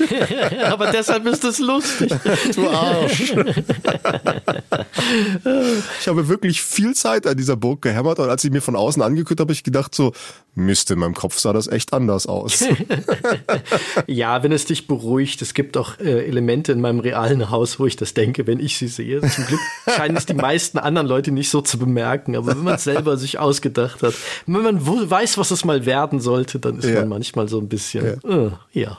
Also ich, ich werde dieses Spiel auf jeden Fall noch eine ganze Menge weiterspielen, weil ich will wissen, schon allein, was im, im, im äh, Early Access jetzt noch an Möglichkeiten kommt. Mhm an Baumöglichkeiten. Und ich glaube, ich bin bei sowas aber auch so, ich tendiere dazu, ich will erstmal alle Baumöglichkeiten haben und wenn ich die habe, dann fange ich an zu bauen, weil dann weiß ich, was alles gibt. Und ich glaube, so werde ich das auch machen. Erstmal gucken, was gibt's denn alles? Und erst, wenn ich so das Achievement habe für sämtliche Baumöglichkeiten gefunden, äh, dann fange ich, glaube ich, an, weil dann weiß ich, ah, ich kann aus Zinn das bauen, aus Eisen das bauen, aus Bronze kann ich das bauen, aus Stein ah, das. Ah, ich, ich fange an zu ahnen, wie die 60 Stunden Spielzeit bis hierher zustande gekommen sind. Ja.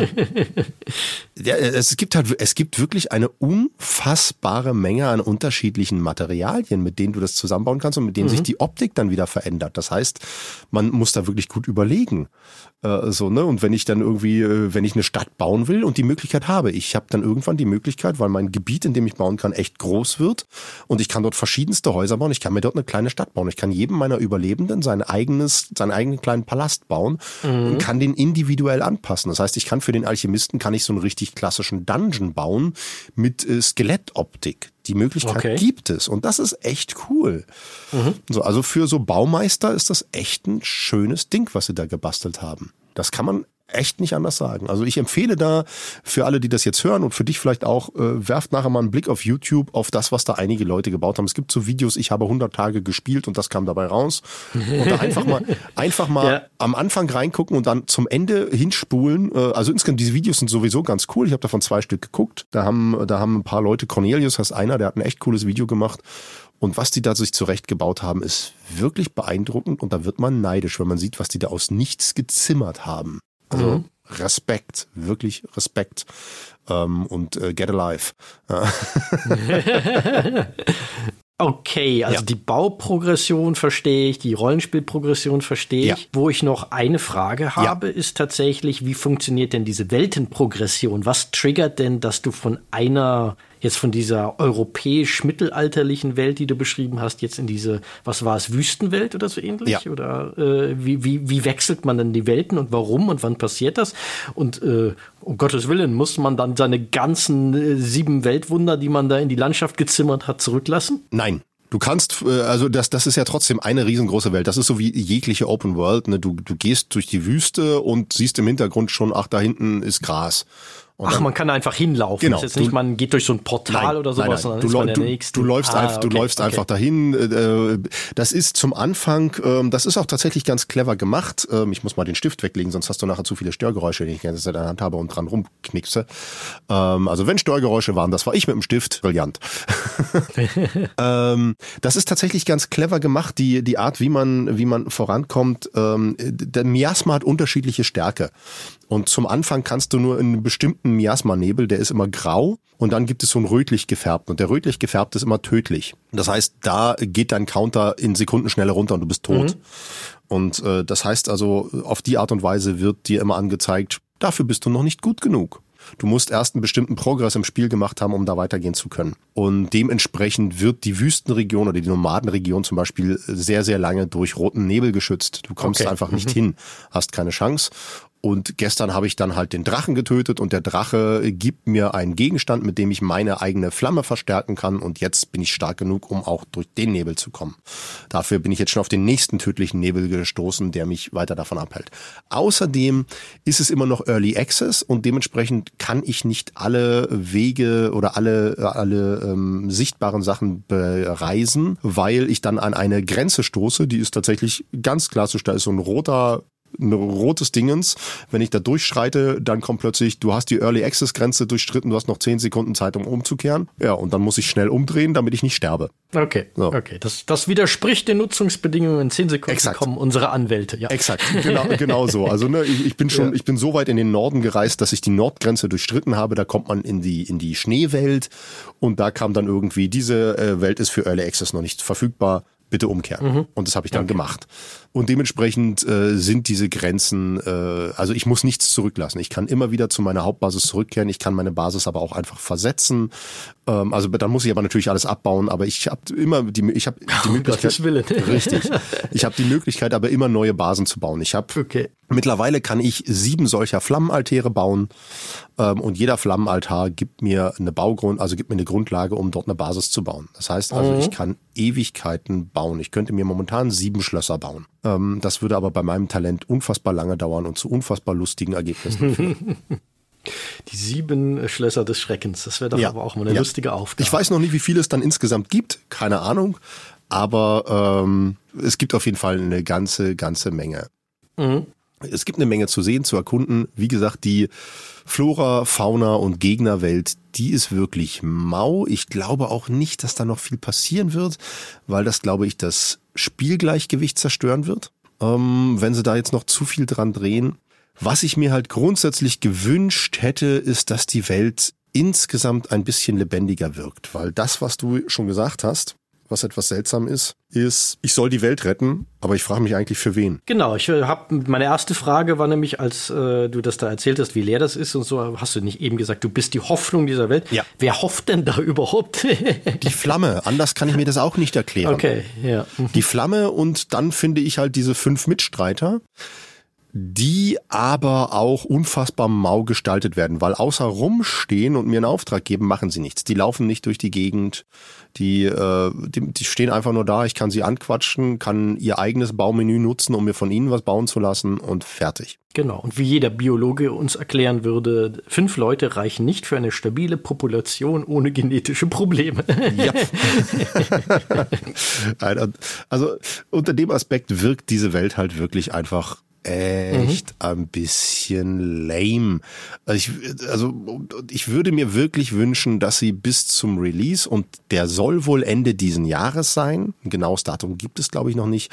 Ich hoffe, dass sie vielleicht ein bisschen diese Welt noch lebendiger machen. Es kann allerdings auch sein. Und das ist so ein bisschen das große Aber, was ich ja zum Anfang gesagt habe.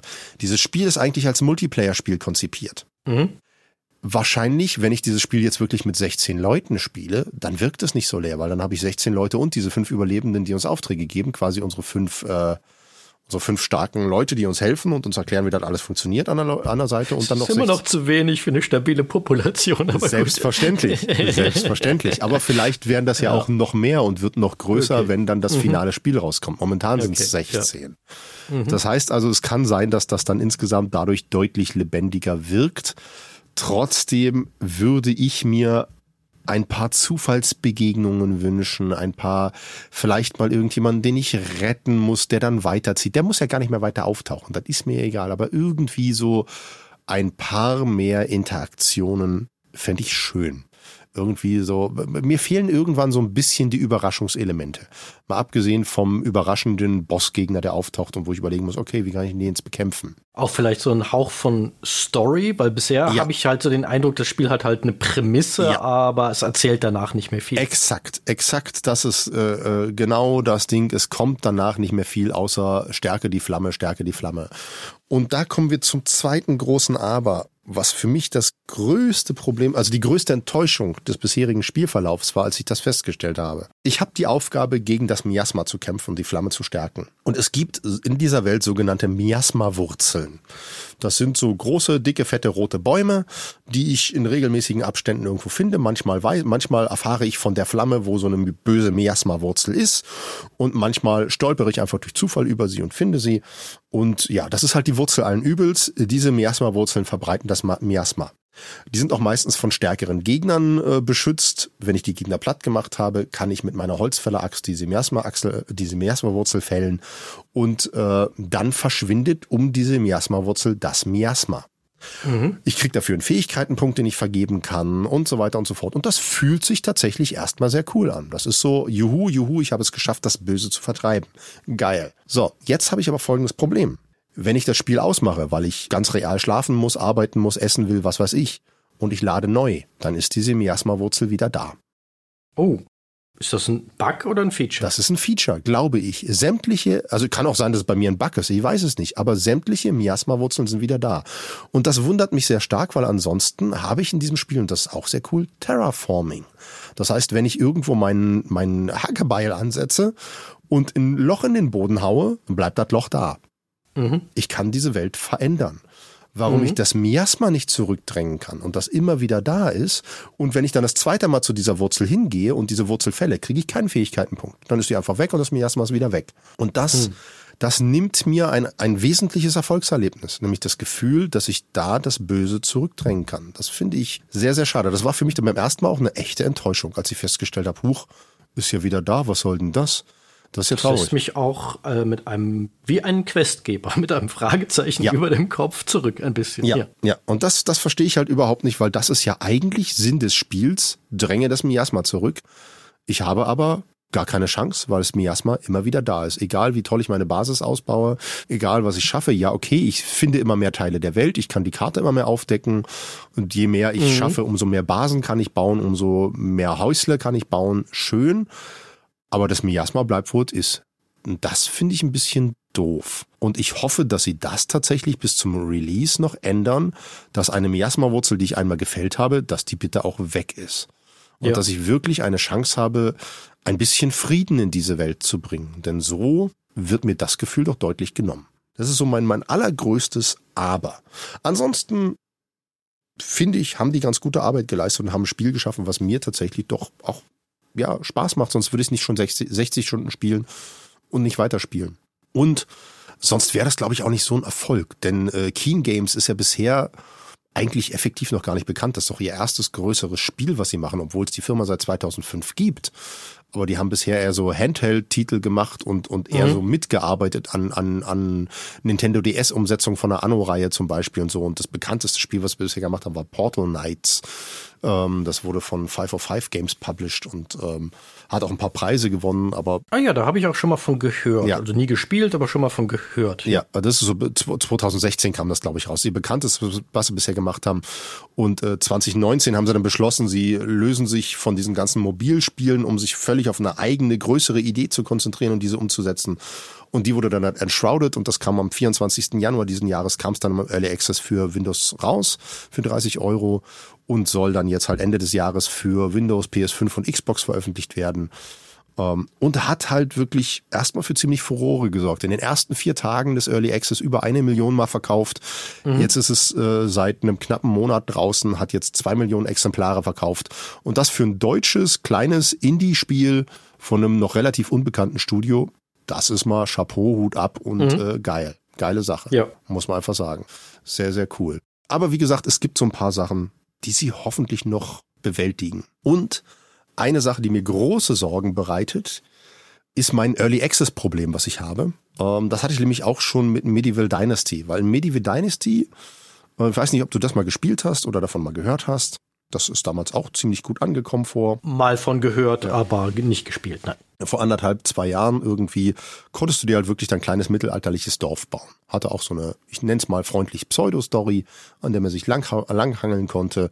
Und man hat Dorfbewohner angehört, man hat sich erstmal eine eigene kleine Hütte gebaut, dann hat man vielleicht noch eine zweite Hütte gebaut, hat jemanden geholt, so hey, ich bräuchte jemanden, der da mein, mein Beet pflegt, du kannst doch gut irgendwie mit Beten, äh, komm doch mal dahin und dann kam der dahin und so weiter und hat sich somit ein großes Dorf gebaut. Und ich habe mir da tatsächlich irgendwann so ein Dorf gebaut mit 30 Einwohnern und hatte da auch eine gute Infrastruktur geschaffen und die haben gut hintereinander agiert und es hat gut funktioniert. Und dann gab es ein Update im Early Access und es funktionierte nichts mehr.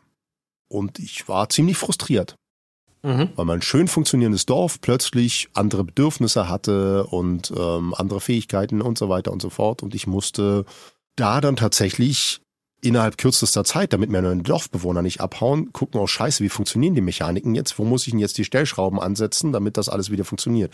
Und es artete ziemlich in erstmal ein ziemliches Mikromanagement aus, um überhaupt die Probleme zu erkennen, zu bewältigen, die äh, Berufsfelder neu zu besetzen und so weiter und so fort. Dann hatte ich das geschafft, habe wieder ein bisschen weitergespielt und dann kam ein Update. Und das versaute mir mein zweites, zum zweiten Mal mein Dorf. Und ab da hatte ich keine ja, Lust mehr.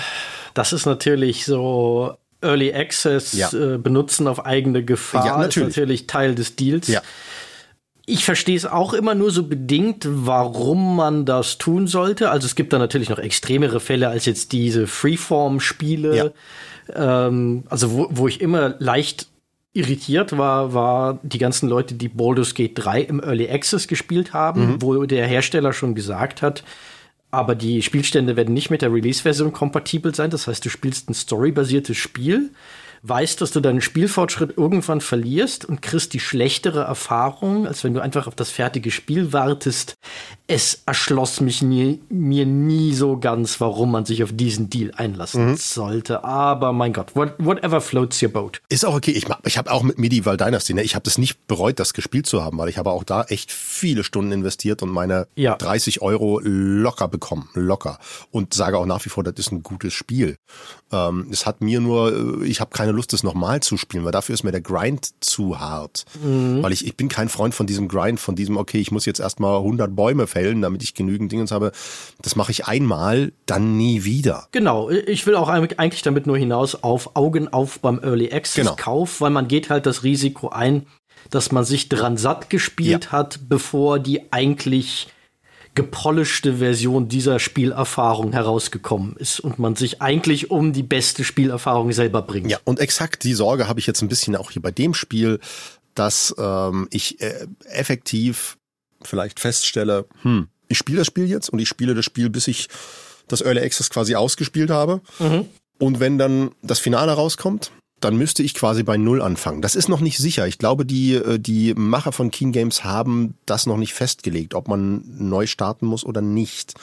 Es ist mhm. aber es ist sicherlich auch noch nicht wissen, ja, welche Herausforderungen das gegebenenfalls für sie in der Entwicklung genau. bereithält, ja. wenn sie das erhalten müssen. Ja, es ist aber natürlich sehr wahrscheinlich, dass man neu anfangen muss. Und ich weiß nicht, ob ich da dann die Geduld mitbringe. Eventuell mhm. ja, weil dieses ganze Crafting und Grinding ja gar nicht unbedingt nötig ist. Auf der anderen Seite macht es natürlich einen großen Reiz aus. Und wenn ich mir vorstelle, okay, um wieder an dieselbe Stelle zu kommen, wo ich jetzt bin, um dann wieder neue Sachen zu entdecken, muss ich aber schon wieder 50 Stunden hinein investieren.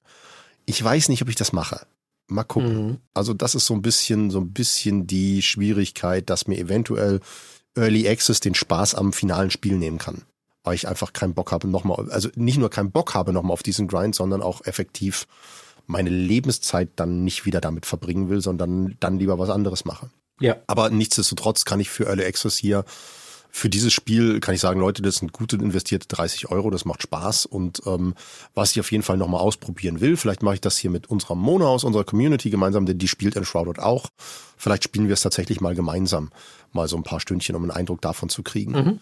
Ähm, ich kann mir vorstellen, dass das tatsächlich, wenn man, wenn da auch jemand dabei ist, der, der Spaß am Bauen hat und einfach sagt, hey Leute, ich brauche ich brauch unbedingt 50 Stücke Erz und dann sagt okay, ich gehe Erz holen und der andere geht halt irgendwie äh, die andere Sachen holen, die man dazu braucht.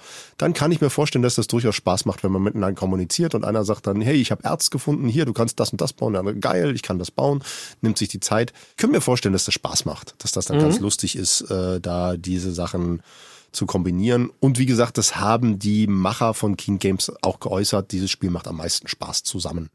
Dafür mhm. ist es konzipiert. Ja. Ja. Jo, Okay, dann habe ich keine weiteren Fragen mehr. Okay, ja, ich habe jetzt auch lange genug monologisiert.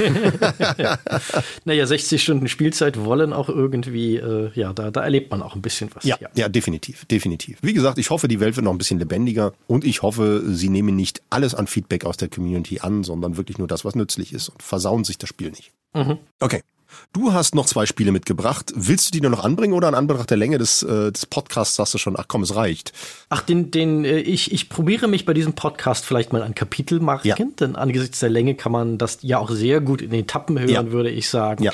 Weil es ja doch immer so kleine gekapselte Vorstellungen sind. Deshalb würde ich mal sagen, ich knüpfe einfach mal da an, wo du aufgehört hast, mhm. weil ich habe etwas dabei, das beschreibt sich selbst als Survival Driving Game. Mhm. Okay, Zunächst mal ungewöhnliche Beschreibung und das äh, Spiel, um das es hier geht, hört auf den Namen Pacific Drive.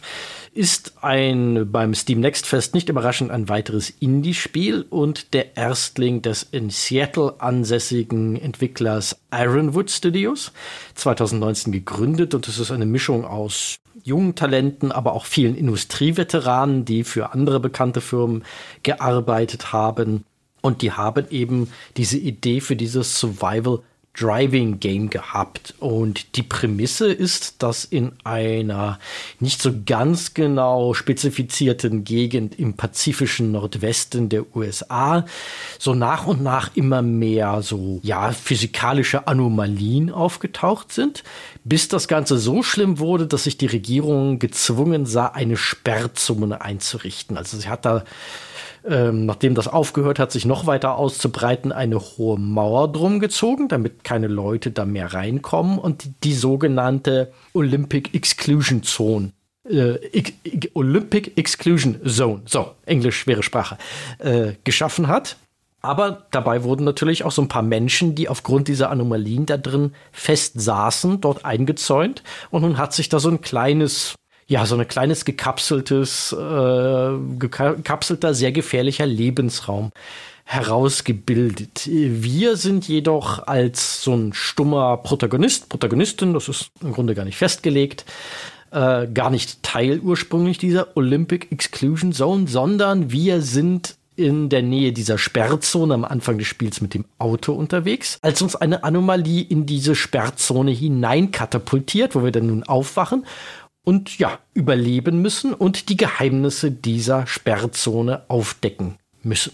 Und ich muss sagen, der erste Trailer, auf den ich, äh, durch den ich äh, schon lange vor der Demo auf das Spiel aufmerksam wurde, der hat mich zunächst einmal sehr, sehr gut abgeholt. Und zwar mit seiner Atmosphäre, die sehr düster und geheimnisvoll ist, auch mit seiner Ästhetik. Also es ist relativ stilisiert, so ein leicht vereinfachtes äh, mit sehr, sehr einfachen, so fast so pinselstrichartigen Polygonen, äh, Texturen auf der Polygonumgebung, aber das dann kombiniert mit so einer sehr, sehr realistischen Beleuchtung, was tatsächlich eine ganz stimmige Ästhetik so in der Kombi ergibt. Man kann so ein bisschen, ähm, ach Gott, jetzt äh, Namensfindungsproblem. Wie hieß nochmal der, der, äh, der Walking Simulator in dem Nationalpark? Firewatch. Ähm, Firewatch, ein bisschen an Firewatch erinnert, in einer etwas moderneren Version. Mhm. Und auch diese ganze Fantasie des Fahrens mit dem Auto durch diese gefährliche Umgebung. Die fand ich auch ganz interessant, weil so ein Auto ist ja so ein bisschen so eine semi-geschützte Umgebung. Es bietet schon Schutz, es bietet Mobilität, aber es ist natürlich nicht so isoliert von der Umgebung, dass man sich da drin so wirklich sicher fühlen kann im Angesicht von größeren externen Bedrohungen. Das ist so, finde ich so einen guten Kompromiss tatsächlich für so ein Thema. Ganz clever. Und ganz banal, ich liebe ein gutes Mysterium mit äh, Verschwörungstheorien aller Art. Ich glaube die nicht, aber ich finde sie immer sehr, sehr faszinierend.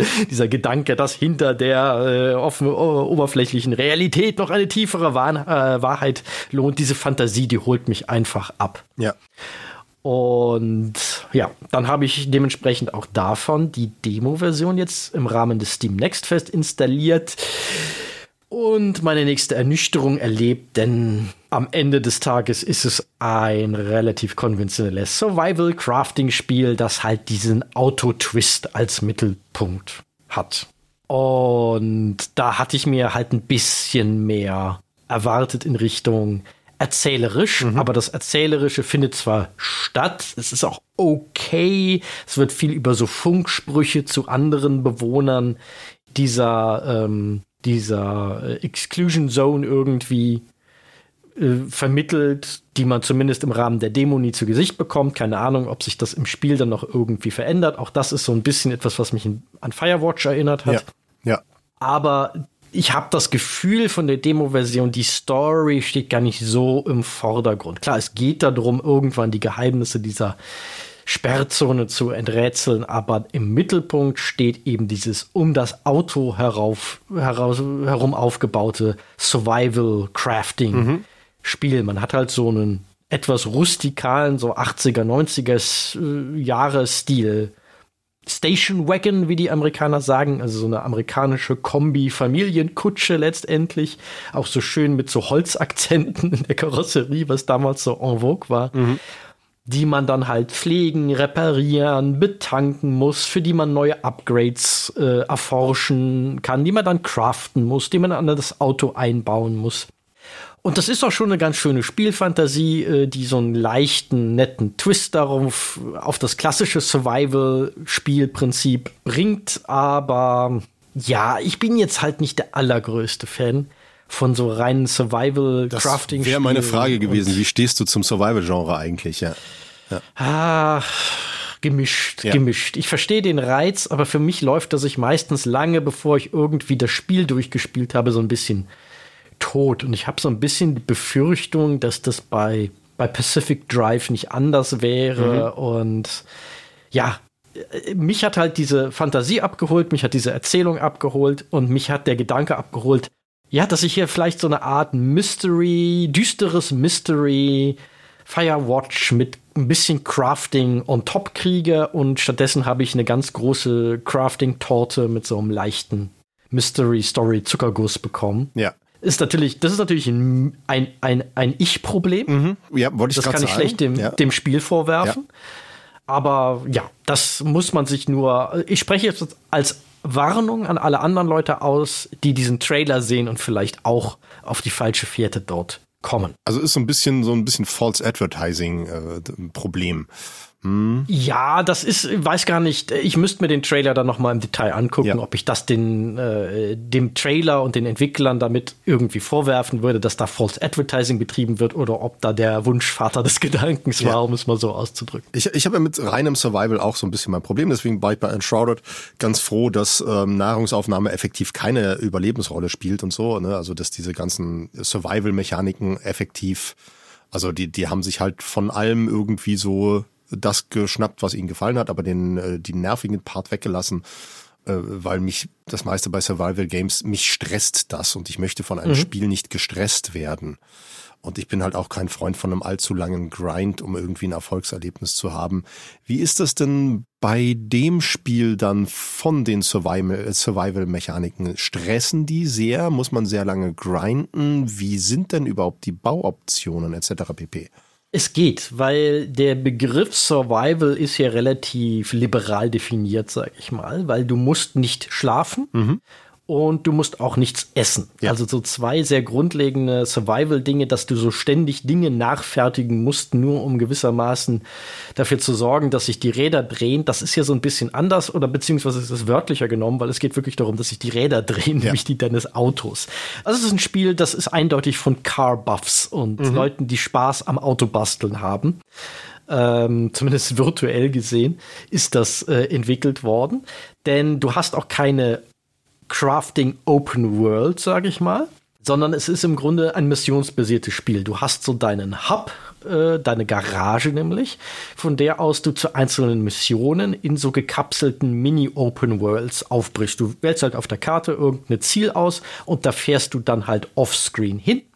Und dann äh, bist du da und da hast du dann eine Aufgabe, nämlich natürlich, das ist klassisch Open World. Du erkundest die Umgebung, du verwertest alles, was nicht nied- und nagelfest ist. Das besteht ganz oft darin, so mit so einem großen Flex im Grunde, so zum Beispiel alte Autos zu zerlegen und äh, dadurch Ressourcen zu gewinnen. Du plünderst verlassene Wohnwagen oder Hütten aus, um irgendwie Crafting-Materialien oder Maschinenteile zu kriegen und so weiter und so fort.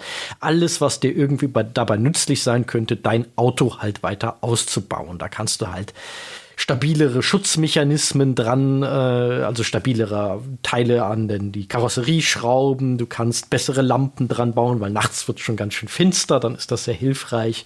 Du kannst äh, irgendwelche Zusatz-Equipment, das dir bei bestimmten spezielleren Aufgaben hilft, da dran schrauben. Das ist schon alles ganz gut gemacht. Also so ein bisschen so die, die äh, pazifische Nordwest-Version von Mad Max.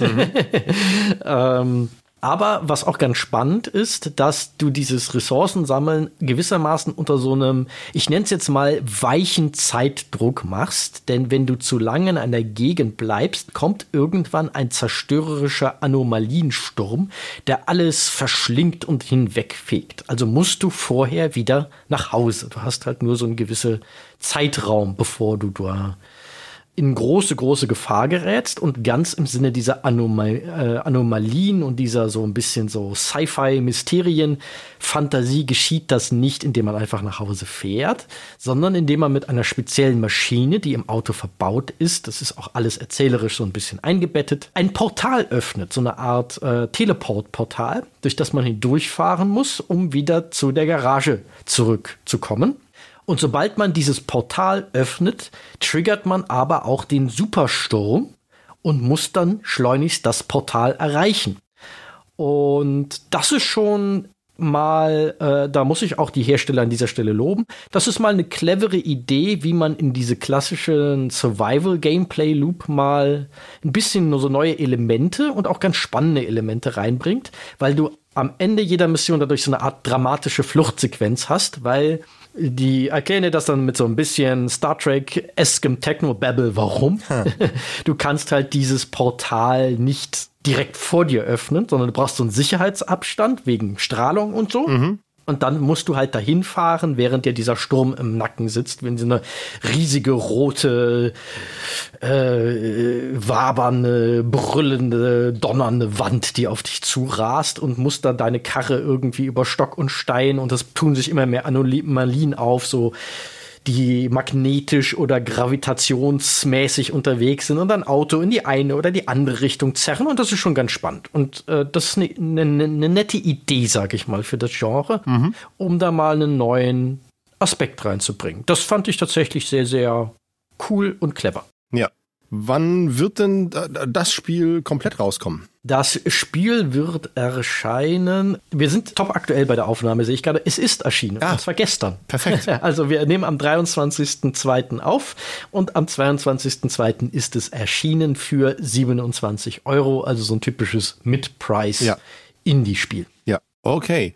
Ich gehe aber davon aus, da es so viele Survival-Elemente hat, ist es für dich jetzt nichts, um es ja. dir irgendwie zu holen. So, aber ähm, würdest du denn für Survival-Fans grundsätzlich eine Empfehlung geben? Also wie, wie, wie schätzt du das ein? Ist das was für Survival-Fans? Ich würde mal so eine vorsichtige, guckt mal in die Demo rein, weil die gibt es noch. Mhm. Die scheint auch jetzt so schnell nicht wieder entfernt zu werden. Empfehlung geben oder guckt mal einem Streamer vielleicht mal ein halbes Stündchen zu weil, ähm, ja, wie gesagt, diese Autofantasie finde ich ganz cool. Ich ja. finde auch diese ständige, latente Bedrohung, die, die macht atmosphärisch was, was viele andere Survival-Spiele nicht haben. Mhm. Aber es hat auch so ein paar Sachen, die ich haklig finde. Also zum einen ähm, gibt es einen Aspekt, den finde ich, da weiß ich nicht, dass das, das ist auch so ein klassisches, ein bisschen ein Ich-Problem, weil das ist so ein Your mileage may vary. Je nachdem, wie man gestrickt ist, wird man das total geil oder total nervig finden. Weil wenn du bei dieser Flucht versagst, passiert nicht folgendes, dann stirbst du nicht und wirst zurückgesetzt, sondern da kommt so ein leichter Roguelite-Aspekt ins Spiel. Also, dass diese Spiele, wo du einen Teil deines Fortschritts verlierst, ah. aber weitermachen kannst. Und zwar verlierst du alle gesammelten Ressourcen mhm. aus der Mission und kommst natürlich mit der ordentlich lidierten Karre zu Hause wieder an, die du dann reparieren musst, wofür du womöglich in einer nicht so gefährlichen Zone erstmal wieder Ressourcen sammeln musst. Und wenn man darauf keinen Bock hat, dann kann das schon ganz schön frustrierend werden, glaube ich. Also mhm. Da hätte ich eigentlich bevorzugt, dass das Spiel im Zweifelsfall einfach sagt, du hast die Mission nicht geschafft, du wirst auf irgendeinen Safe-Punkt zurückgesetzt, probier's halt nochmal. Ja. Dass das Spiel dich dann so ein bisschen straft äh, und runterputzt, finde ich unnötig. Also ich finde das eher abschreckend, wenn ich ehrlich bin. Mhm es wirkt auf mich in diesem Kontext eher wie so Spielzeitstreckung, wo du dann länger brauchst, bis du das Mysterium dann, also den enträtselt hast, also dem Storyverlauf weiter folgen kannst. Und ich finde es nicht so ganz glücklich, wenn ich ehrlich bin, unabhängig vom Genre. Ja. Und das andere, wo ich so, ist jetzt kein Dealbreaker, aber hat mich ein bisschen genervt, ist die Steuerung. Denn die ist so ein bisschen inkonsistent in ihrer Logik, finde ich. Weil du hast so gewisse Knöpfe, ich habe es jetzt mit dem Gamepad gespielt, ich glaube aber auf dem, mit äh, Tastatur ist es jetzt nicht viel anders, weil du genauso viele Knöpfe hast, die du drücken kannst. Es ist dann nur anders belegt. Vielleicht kann man es sich dann auch irgendwie großzügiger über die Tastatur belegen, weil das Problem ist, dass anscheinend die Entwickler gemerkt haben, dass die Funktionen, die Spielfunktionen, die du äh, mit der Steuerung irgendwie bedienen musst, ein bisschen zu viel für die Knöpfe eines Gamepads sind. Und dadurch gibt es viele Doppelbelegungen, die kontextuell sind. Und ich finde es echt unglücklich, wie manchmal so Doppelbelegungen sind, dass du mit der gleichen Taste manchmal einen Schalter umlegst, manchmal einen Gegenstand aufnimmst, dann aber auch Gegenstände aus dem Inventar mit dem gleichen, mit dem du sie aufnimmst, auch wieder rauswirfst und dann in anderen Kontexten, aber wenn du einen Gegenstand wegwerfen willst, den du in der Hand hast, ist das wieder ein anderer Knopf dadurch hat sich bei mir nie so ein instinktives Gefühl dafür eingestellt, was passiert, wenn ich auf einen bestimmten Knopf auf dem Gamepad äh, drücke. Mhm. Und das hat mich sehr erinnert, es gibt so ein, so ein Comedy-Video, ich weiß jetzt gar nicht mehr von wem, das so ein bisschen so komödiantisch aufgegriffen hat, einfach so mit Schauspielern, wie es aussehen würde in der realen Welt, wenn Spielfiguren äh, durch die Gegend laufen würden, wo man ja gerne mal irgendwie, man hüpft durch die Gegend auf eine völlig alberne Weise, aber da kommt halt auch so eine wunderschöne Szene drin vor, wo die, die äh, Hauptfigur aus diesem Sketch halt auf eine andere Person zugeht, hebt die, äh, hebt die Hand so, als würde sie etwas fragen wollen und dann knallt sie ihr gegenüber einfach über den Haufen. Er liegt dann blutend einfach auf dem Asphalt und dann ist diese Figur so ganz betroffen, so, ich habe den falschen Knopf gedrückt, ich wollte eigentlich mit dir reden. Und das, das kennt man ja aus manchen Spielen. Ja. Und Pacific Drive, nicht mit dem Schießen, das gibt's so in dieser Form, glaube ich, in dem Spiel gar nicht, aber hat so ein bisschen dieses Problem. Das ist so ein klassisches, da drücke ich ständig den falschen Knopf Spiel. Ja.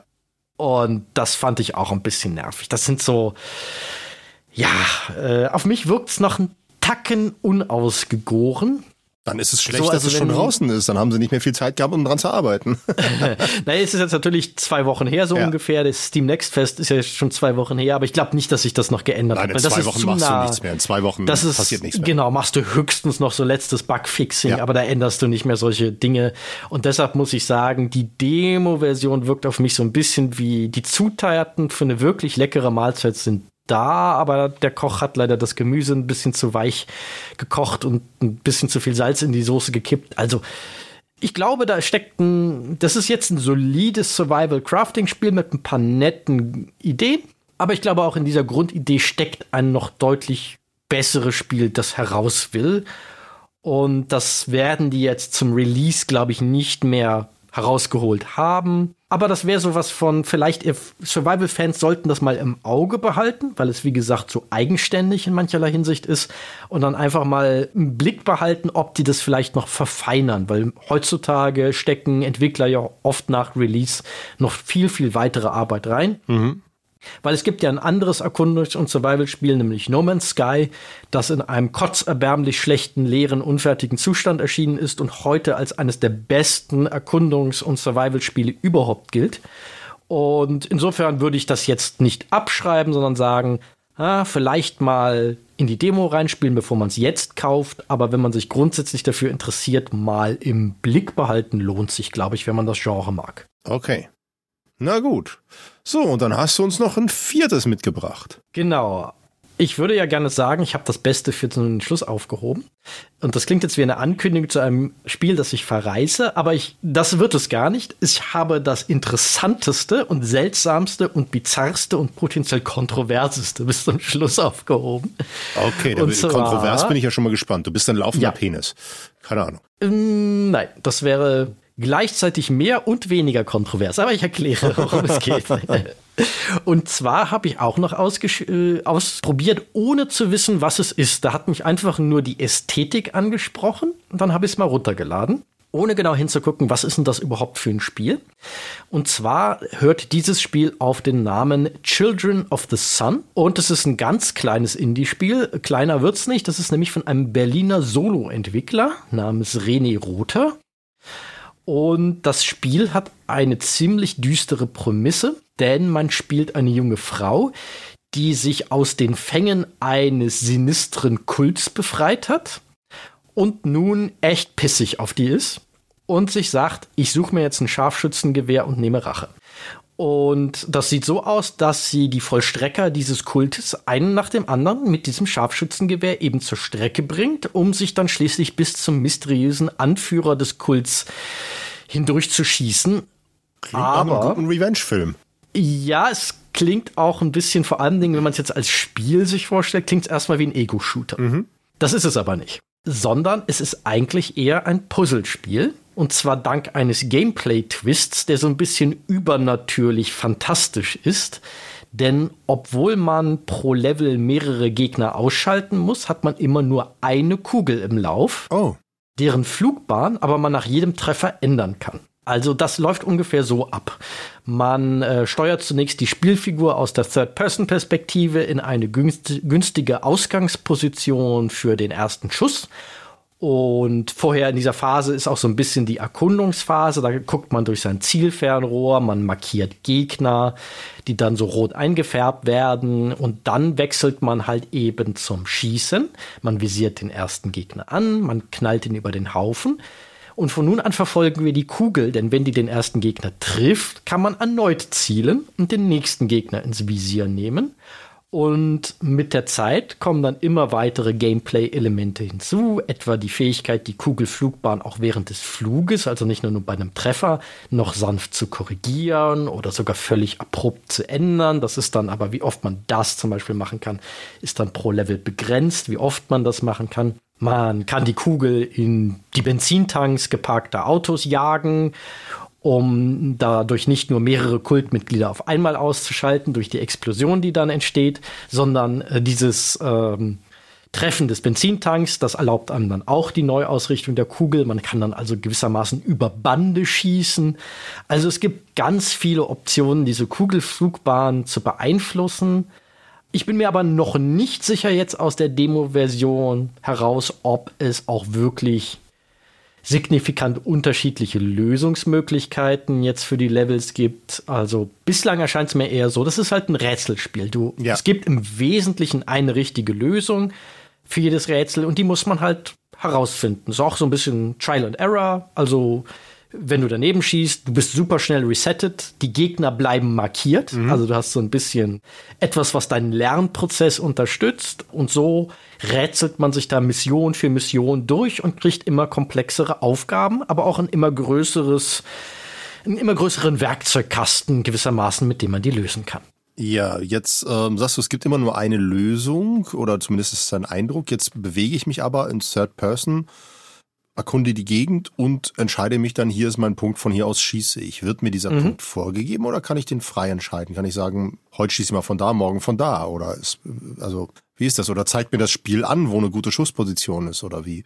Nein, du kannst das in einem gewissen Rahmen frei entscheiden. Mhm. Du hast so einen Korridor, in dem du dich bewegen kannst, so um so ein Zielgebiet herum. Dann, was weiß ich, dann gibt es zum Beispiel so ein Level, da sind die Kultmitglieder so in so einer sieht für mich aus wie eine verlassene Tankstelle. Mhm. Und du bewegst dich halt auf einer Anhöhe so, ja, sagen wir mal 100 Meter, kannst du dich um diese Tankstelle herum bewegen. Zum einen zum Erkunden natürlich, weil du nicht aus jedem Blickwinkel jede Gegner sofort sehen kannst. Das ist ja der Witz dieses Spielprinzips, dass du auch Gegner mit deiner einen Kugel kriegen musst, die du äh, von deiner Schussposition aus gar nicht sehen kannst, die da blockiert und geschützt sind. Also dieses Überbande schießen ist halt das Grundspielprinzip. Ja. Und äh, du kannst dir dann aber frei aussuchen, wo du sagst, hm, also wenn ich hier stehe, dann schieße ich den und dann kann die Kugel darüber und dann so und dann machst du dir so deinen Plan und dann suchst du dir deine erste Schussposition aus. Aber es ist so ein bisschen so einen Rahmen abgesteckt, damit du halt nicht, vermutlich auch damit du nicht drei Jahre danach suchen musst, wo denn nun eine wirklich gute Position ist, mhm. sondern dass du so irgendwie notfalls auch mal einfach drei durchprobieren kannst, ja. ohne dass du irgendwie Stunden Spielzeit investieren musst. Klingt eigentlich nach einem, also nach einem relativ simpel gemachten, aber doch eventuell ganz witzigen Spielerlebnis, so was man auch mhm. mal ganz gut zwischendurch spielen kann, wo du einfach mal sagen kannst, so ich mach jetzt mal ein Level. Genau, das dauert dann auch so, ich sag mal, wenn du ein paar Anläufe brauchst, brauchst du vielleicht 15 Minuten für so ein Level, mhm. würde ich mal sagen. Vielleicht gibt es dann später auch welche, die so komplex sind, dass man da echt so äh, das böse gesagt mit ins Bett nimmt, dass man darüber nachdenken muss. Hm, ist das aber mal eine harte Nuss, wie, wie knack ich das denn? Aber grundsätzlich sind die, der eigentliche Ablauf ist dann, sobald die Kugel fliegt, meistens eine Minute, wenn es hochkommt, eher weniger. Ja. Und es geht halt wirklich um dieses Planen, um dieses Tüfteln, natürlich ein bisschen Geschicklichkeit und Timing bei der Ausführung dann von so einem Kugel, Kugelflugbahnwechsel in der Luft zum Beispiel spielt auch eine Rolle, aber im Vordergrund steht so dieses strukturelle Dekonstruieren der Levelstruktur und der Aufgabe, die mir als Spieler gestellt wird. Das ist die Faszination, das ist der Gameplay-Loop, das steht ganz klar im Vordergrund. Ja. Wie funktioniert das mit so einem Richtungswechsel der Kugel? Ist das ein Quicktime-Event und ich muss rechtzeitig eine Taste drücken oder pausiert die Kugel nach Einschlag und ich kann alles neu einstellen? Wie funktioniert das? Also wenn die Kugel ihr Ziel trifft, das ist ja die eine Möglichkeit zum Richtungswechsel, dann pausiert das Spiel einfach. Mhm. Dann läuft zwar so ein Timer runter, aber das ist nur sozusagen Highscore relevant, ja. weil am Ende wird auch ausgewertet. Okay. wie gut, wie effizient, wie blutig habe ich dieses Problem gelöst. Aber du hast da eigentlich so viel Zeit, wie du willst. Das, die Spielzeit läuft aber in so einer super Zeitlupe, so Matrix-Style, dann noch ein bisschen weiter. Mhm. Und sobald die erste Kugel natürlich im Kopf vom Nebenmann landet, laufen die anderen weg. Das heißt, das Spielfeld verändert sich subtil, was dich schon so ein bisschen unter Zugzwang setzt, jetzt auch bald zu handeln, damit dein schöner Plan nicht davon zunichte gemacht wird, dass gleich alle woanders stehen. Ja. Aber das ist jetzt milde, sage ich mal. Das ist jetzt nicht, dass da du da wirklich, wirklich ins Schwitzen kommst. Das, du merkt, man merkt schon, das Ziel von dem René Rother war nicht deine Geschicklichkeit abzufragen, sondern deine äh, Planungsfähigkeit ja. sozusagen. Ja. Jetzt sagtest du gerade, es gibt äh, quasi äh, äh, Punkte für wie blutig. Wie brutal ist das Spiel? Die Grundprämisse ist ja schon brutal. Wie brutal ist es denn umgesetzt? Mittel, sag ich mal. Also es ist natürlich, was passiert, ist extremst brutal, mhm. weil du, du schießt Leuten einfach in die empfindlichsten Körperstellen. Es gibt Bonuspunkte dafür, wenn du in den Kopf schießt. Es ist halt auch interessant, irgendwie so ein bisschen phänomenologisch, um mal ein hochtrabendes Wort in den Mund zu nehmen, weil du wirst ja in dem Moment, wo du geschossen hast, eigentlich die Kugel. Ja. Was auch ein interessantes Ding ist, wo man mal über die Botschaft, die da drin steckt, diskutieren kann. Mhm. Aber die Grafik ist super stark stilisiert. Also es ist eine relativ simple, sehr düstere 3D-Grafik mit so stark gesättigten Signalfarben, die halt auch oft Gameplay, Gameplay relevant sind, also dass potenzielle Ziele irgendwie zum Beispiel gelb leuchten. Und es wirkt eigentlich fast schon wie so ein expressionistisches Gemälde, also wo so ein Künstler mit wilden Pinselstrichen skizzenhaft Umgebungen äh, hingehauen hat. Äh, aber alles, was auf der Leinwand gebannt wurde, ist mehr Ausdruck einer Emotion als einfach nur einer objektiven Realität. Mhm. Und auch der Sound brummelt so bedrohlich und das, diese ganze Gemengenlage, das ist wie so ein, so ein bisschen wie so ein Comic. Ja. Könnte man vielleicht auch sagen, wie so ein super brutales Comic, aber dadurch, dass es ein Comic ist, ist es halt so stilisiert und entfremdet, dass es halt nicht so klassisch gory ist, weil du hast keine realistischen Darstellungen von Wunden, da zerplatzen keine Köpfe. Es ist sehr, sehr im Prinzip kannst du, es spielt sich mehr dann in deinem Kopf ab, die Brutalität. Aber es hat schon so, ja, wenn er so eine Kugel einschlägt und dann wird der so der Kopf so nach hinten gerissen und Blut spritzt, das passiert schon, stilisiert, ja. Aber es hat schon so eine Wucht. Also, puh, so ein leichtes Unbehagen hat das bei mir auch schon ausgelöst, weil ich weiß nicht, ob das auch das Ziel des Spiels ist, einen so ein bisschen in Geiselhaft zu nehmen, dass man einerseits so sich freut darüber, ach, das habe ich aber schön gelöst, mhm. und dann aber so anfängt darüber nachzudenken, ich habe das aber schön gelöst, wie ich zehn Leuten den Kopf weggeballert habe. Hm. Und ich glaube, da steckt so ein bisschen das Kontroversenpotenzial. Ja. Drin, weil das ist äh, auch, äh, ist, ist es ist schon ein interessanter künstlerischer Ausdruck auf seine Art. Das ist jetzt kein Spiel, dem ich vorwerfen würde, dass es sich einfach nur an Gewalt ergötzen will, mhm. sondern dann würde es anders aussehen. Aber sagen wir auch, es ist eine Steilvorlage für Markus Söder, eine neue Killerspieldebatte vom, vom Zaum zu brechen mit dem deutschen Entwickler nochmal doppelt. Ja, das sei, sei dem guten Markus von Herzen gegönnt, diesen Schwachsinn wieder rauszuholen. Ja. Wohlgemerkt, ich bin mir jetzt gar nicht sicher, ob ich ihm damit Unrecht tue. Ich weiß gar nicht, ob sich Markus Söder jemals nennenswert an Killerspieldebatten beteiligt hat. Ich glaube, Markus Söder lässt nichts aus, was populistisch benutzt werden kann. Und äh, heute in die eine Richtung, morgen in die andere, je nachdem, wie es gerade passt. Ja. Aber vielleicht tue ich ihm da Unrecht, keine Ahnung. Ich möchte mich nicht wirklich sehr intensiv mit Markus Söder beschäftigen. ich würde ihn gerne mal ja. zu seinem Nerdtum fragen, tatsächlich. Die Befürchtung ist nur, weil der Mann ist ja äh, bekennender Nerd und Star Trek-Fan und so weiter. Deshalb habe ich es halt auch schon ja. so in Frage gestellt, ob er da überhaupt das richtige Ziel meiner, äh, meines Disses ist. Ja, ja. Ich würde ihn tatsächlich gerne mal äh, dazu fragen. Ich befürchte, man würde ihn dadurch sympathisch wirken lassen und das möchte ich nicht. ja, Söder ist, glaube ich, so jemand, äh, bei einem Bier könntest du dich total gepflegt mit dem unterhalten und dann würde er etwas Furchtbares Politisches machen, was dich äh, dein Blut in den Adern gefrieren lässt. Ja, ja. Wir, wir, wir kennen beide jemanden persönlich, der das quasi genauso erlebt hat, ja. Ja. okay, gut. Ähm, ich habe tatsächlich keine weiteren Fragen. Mhm. Dann äh, vielleicht noch mal ganz kurz, damit wir den Überblick nicht verlieren. Ich habe Enshrouded vorgestellt. Du hattest welche vier Titel? Ähm, ich hatte, oh Gott, jetzt muss ich, muss ich einmal äh, selber mich erinnern. Das Civ 2 Strategie, den Millennia, Civ 2, Millennia, Millennia den Civilization Global Strategiespiel-Konkurrenten. Ja. Dann hatte ich Pacific Drive, das Survival Driving Game. Ja. Dann hatte ich Outcast, A New Beginning, die späte Fortsetzung zum 1999er Action Adventure. Und jetzt als letztes Children of the Sun ein Puzzlespiel mit brutaler Prämisse, dass das Zeug hat, eine Diskussion, ob es Schund oder künstlerischer Ausdruck ist, auszulösen. Aber ich sag mal, ich freue mich auf diesen Diskurs, weil ich habe selber noch gar keine Meinung dazu. Ja. Ich habe das noch nicht für mich endgültig entschieden. Und ich finde aber auch Kontroverse gehört zu einem Medium, das als Kunst ernst genommen werden will, gelegentlich mal dazu. Definitiv. Da muss mal jemand einen raushauen, sich vielleicht auch dabei verirren. Gar nicht so schlimm. Hauptsache, es wird diskutiert. Und ja. ich sage, also Children of the Sun ist so ein Spiel, ich äh, weiß noch nicht, was es kostet, weil weder der Erscheinungstermin noch der Preis stehen final fest. Mhm. Aber gerade wenn das so ein 10er oder 15 Euro Spiel ist, ich glaube, ich würde mir das einfach mal kaufen. Ich würde spielen. Und dann würde ich gerne jemanden finden, der das auch getan hat, um, die, um mit dieser Person darüber zu diskutieren. Ich sage weil, ansatzlos, sag mir Bescheid, weil ich muss tatsächlich okay. sagen, von den vier Spielen, die du vorgestellt hast, ist das das, was mich echt interessieren würde. Einfach mhm. auch aufgrund dieser Prämisse. Also das können wir, das können wir gerne gemeinsam in Angriff nehmen.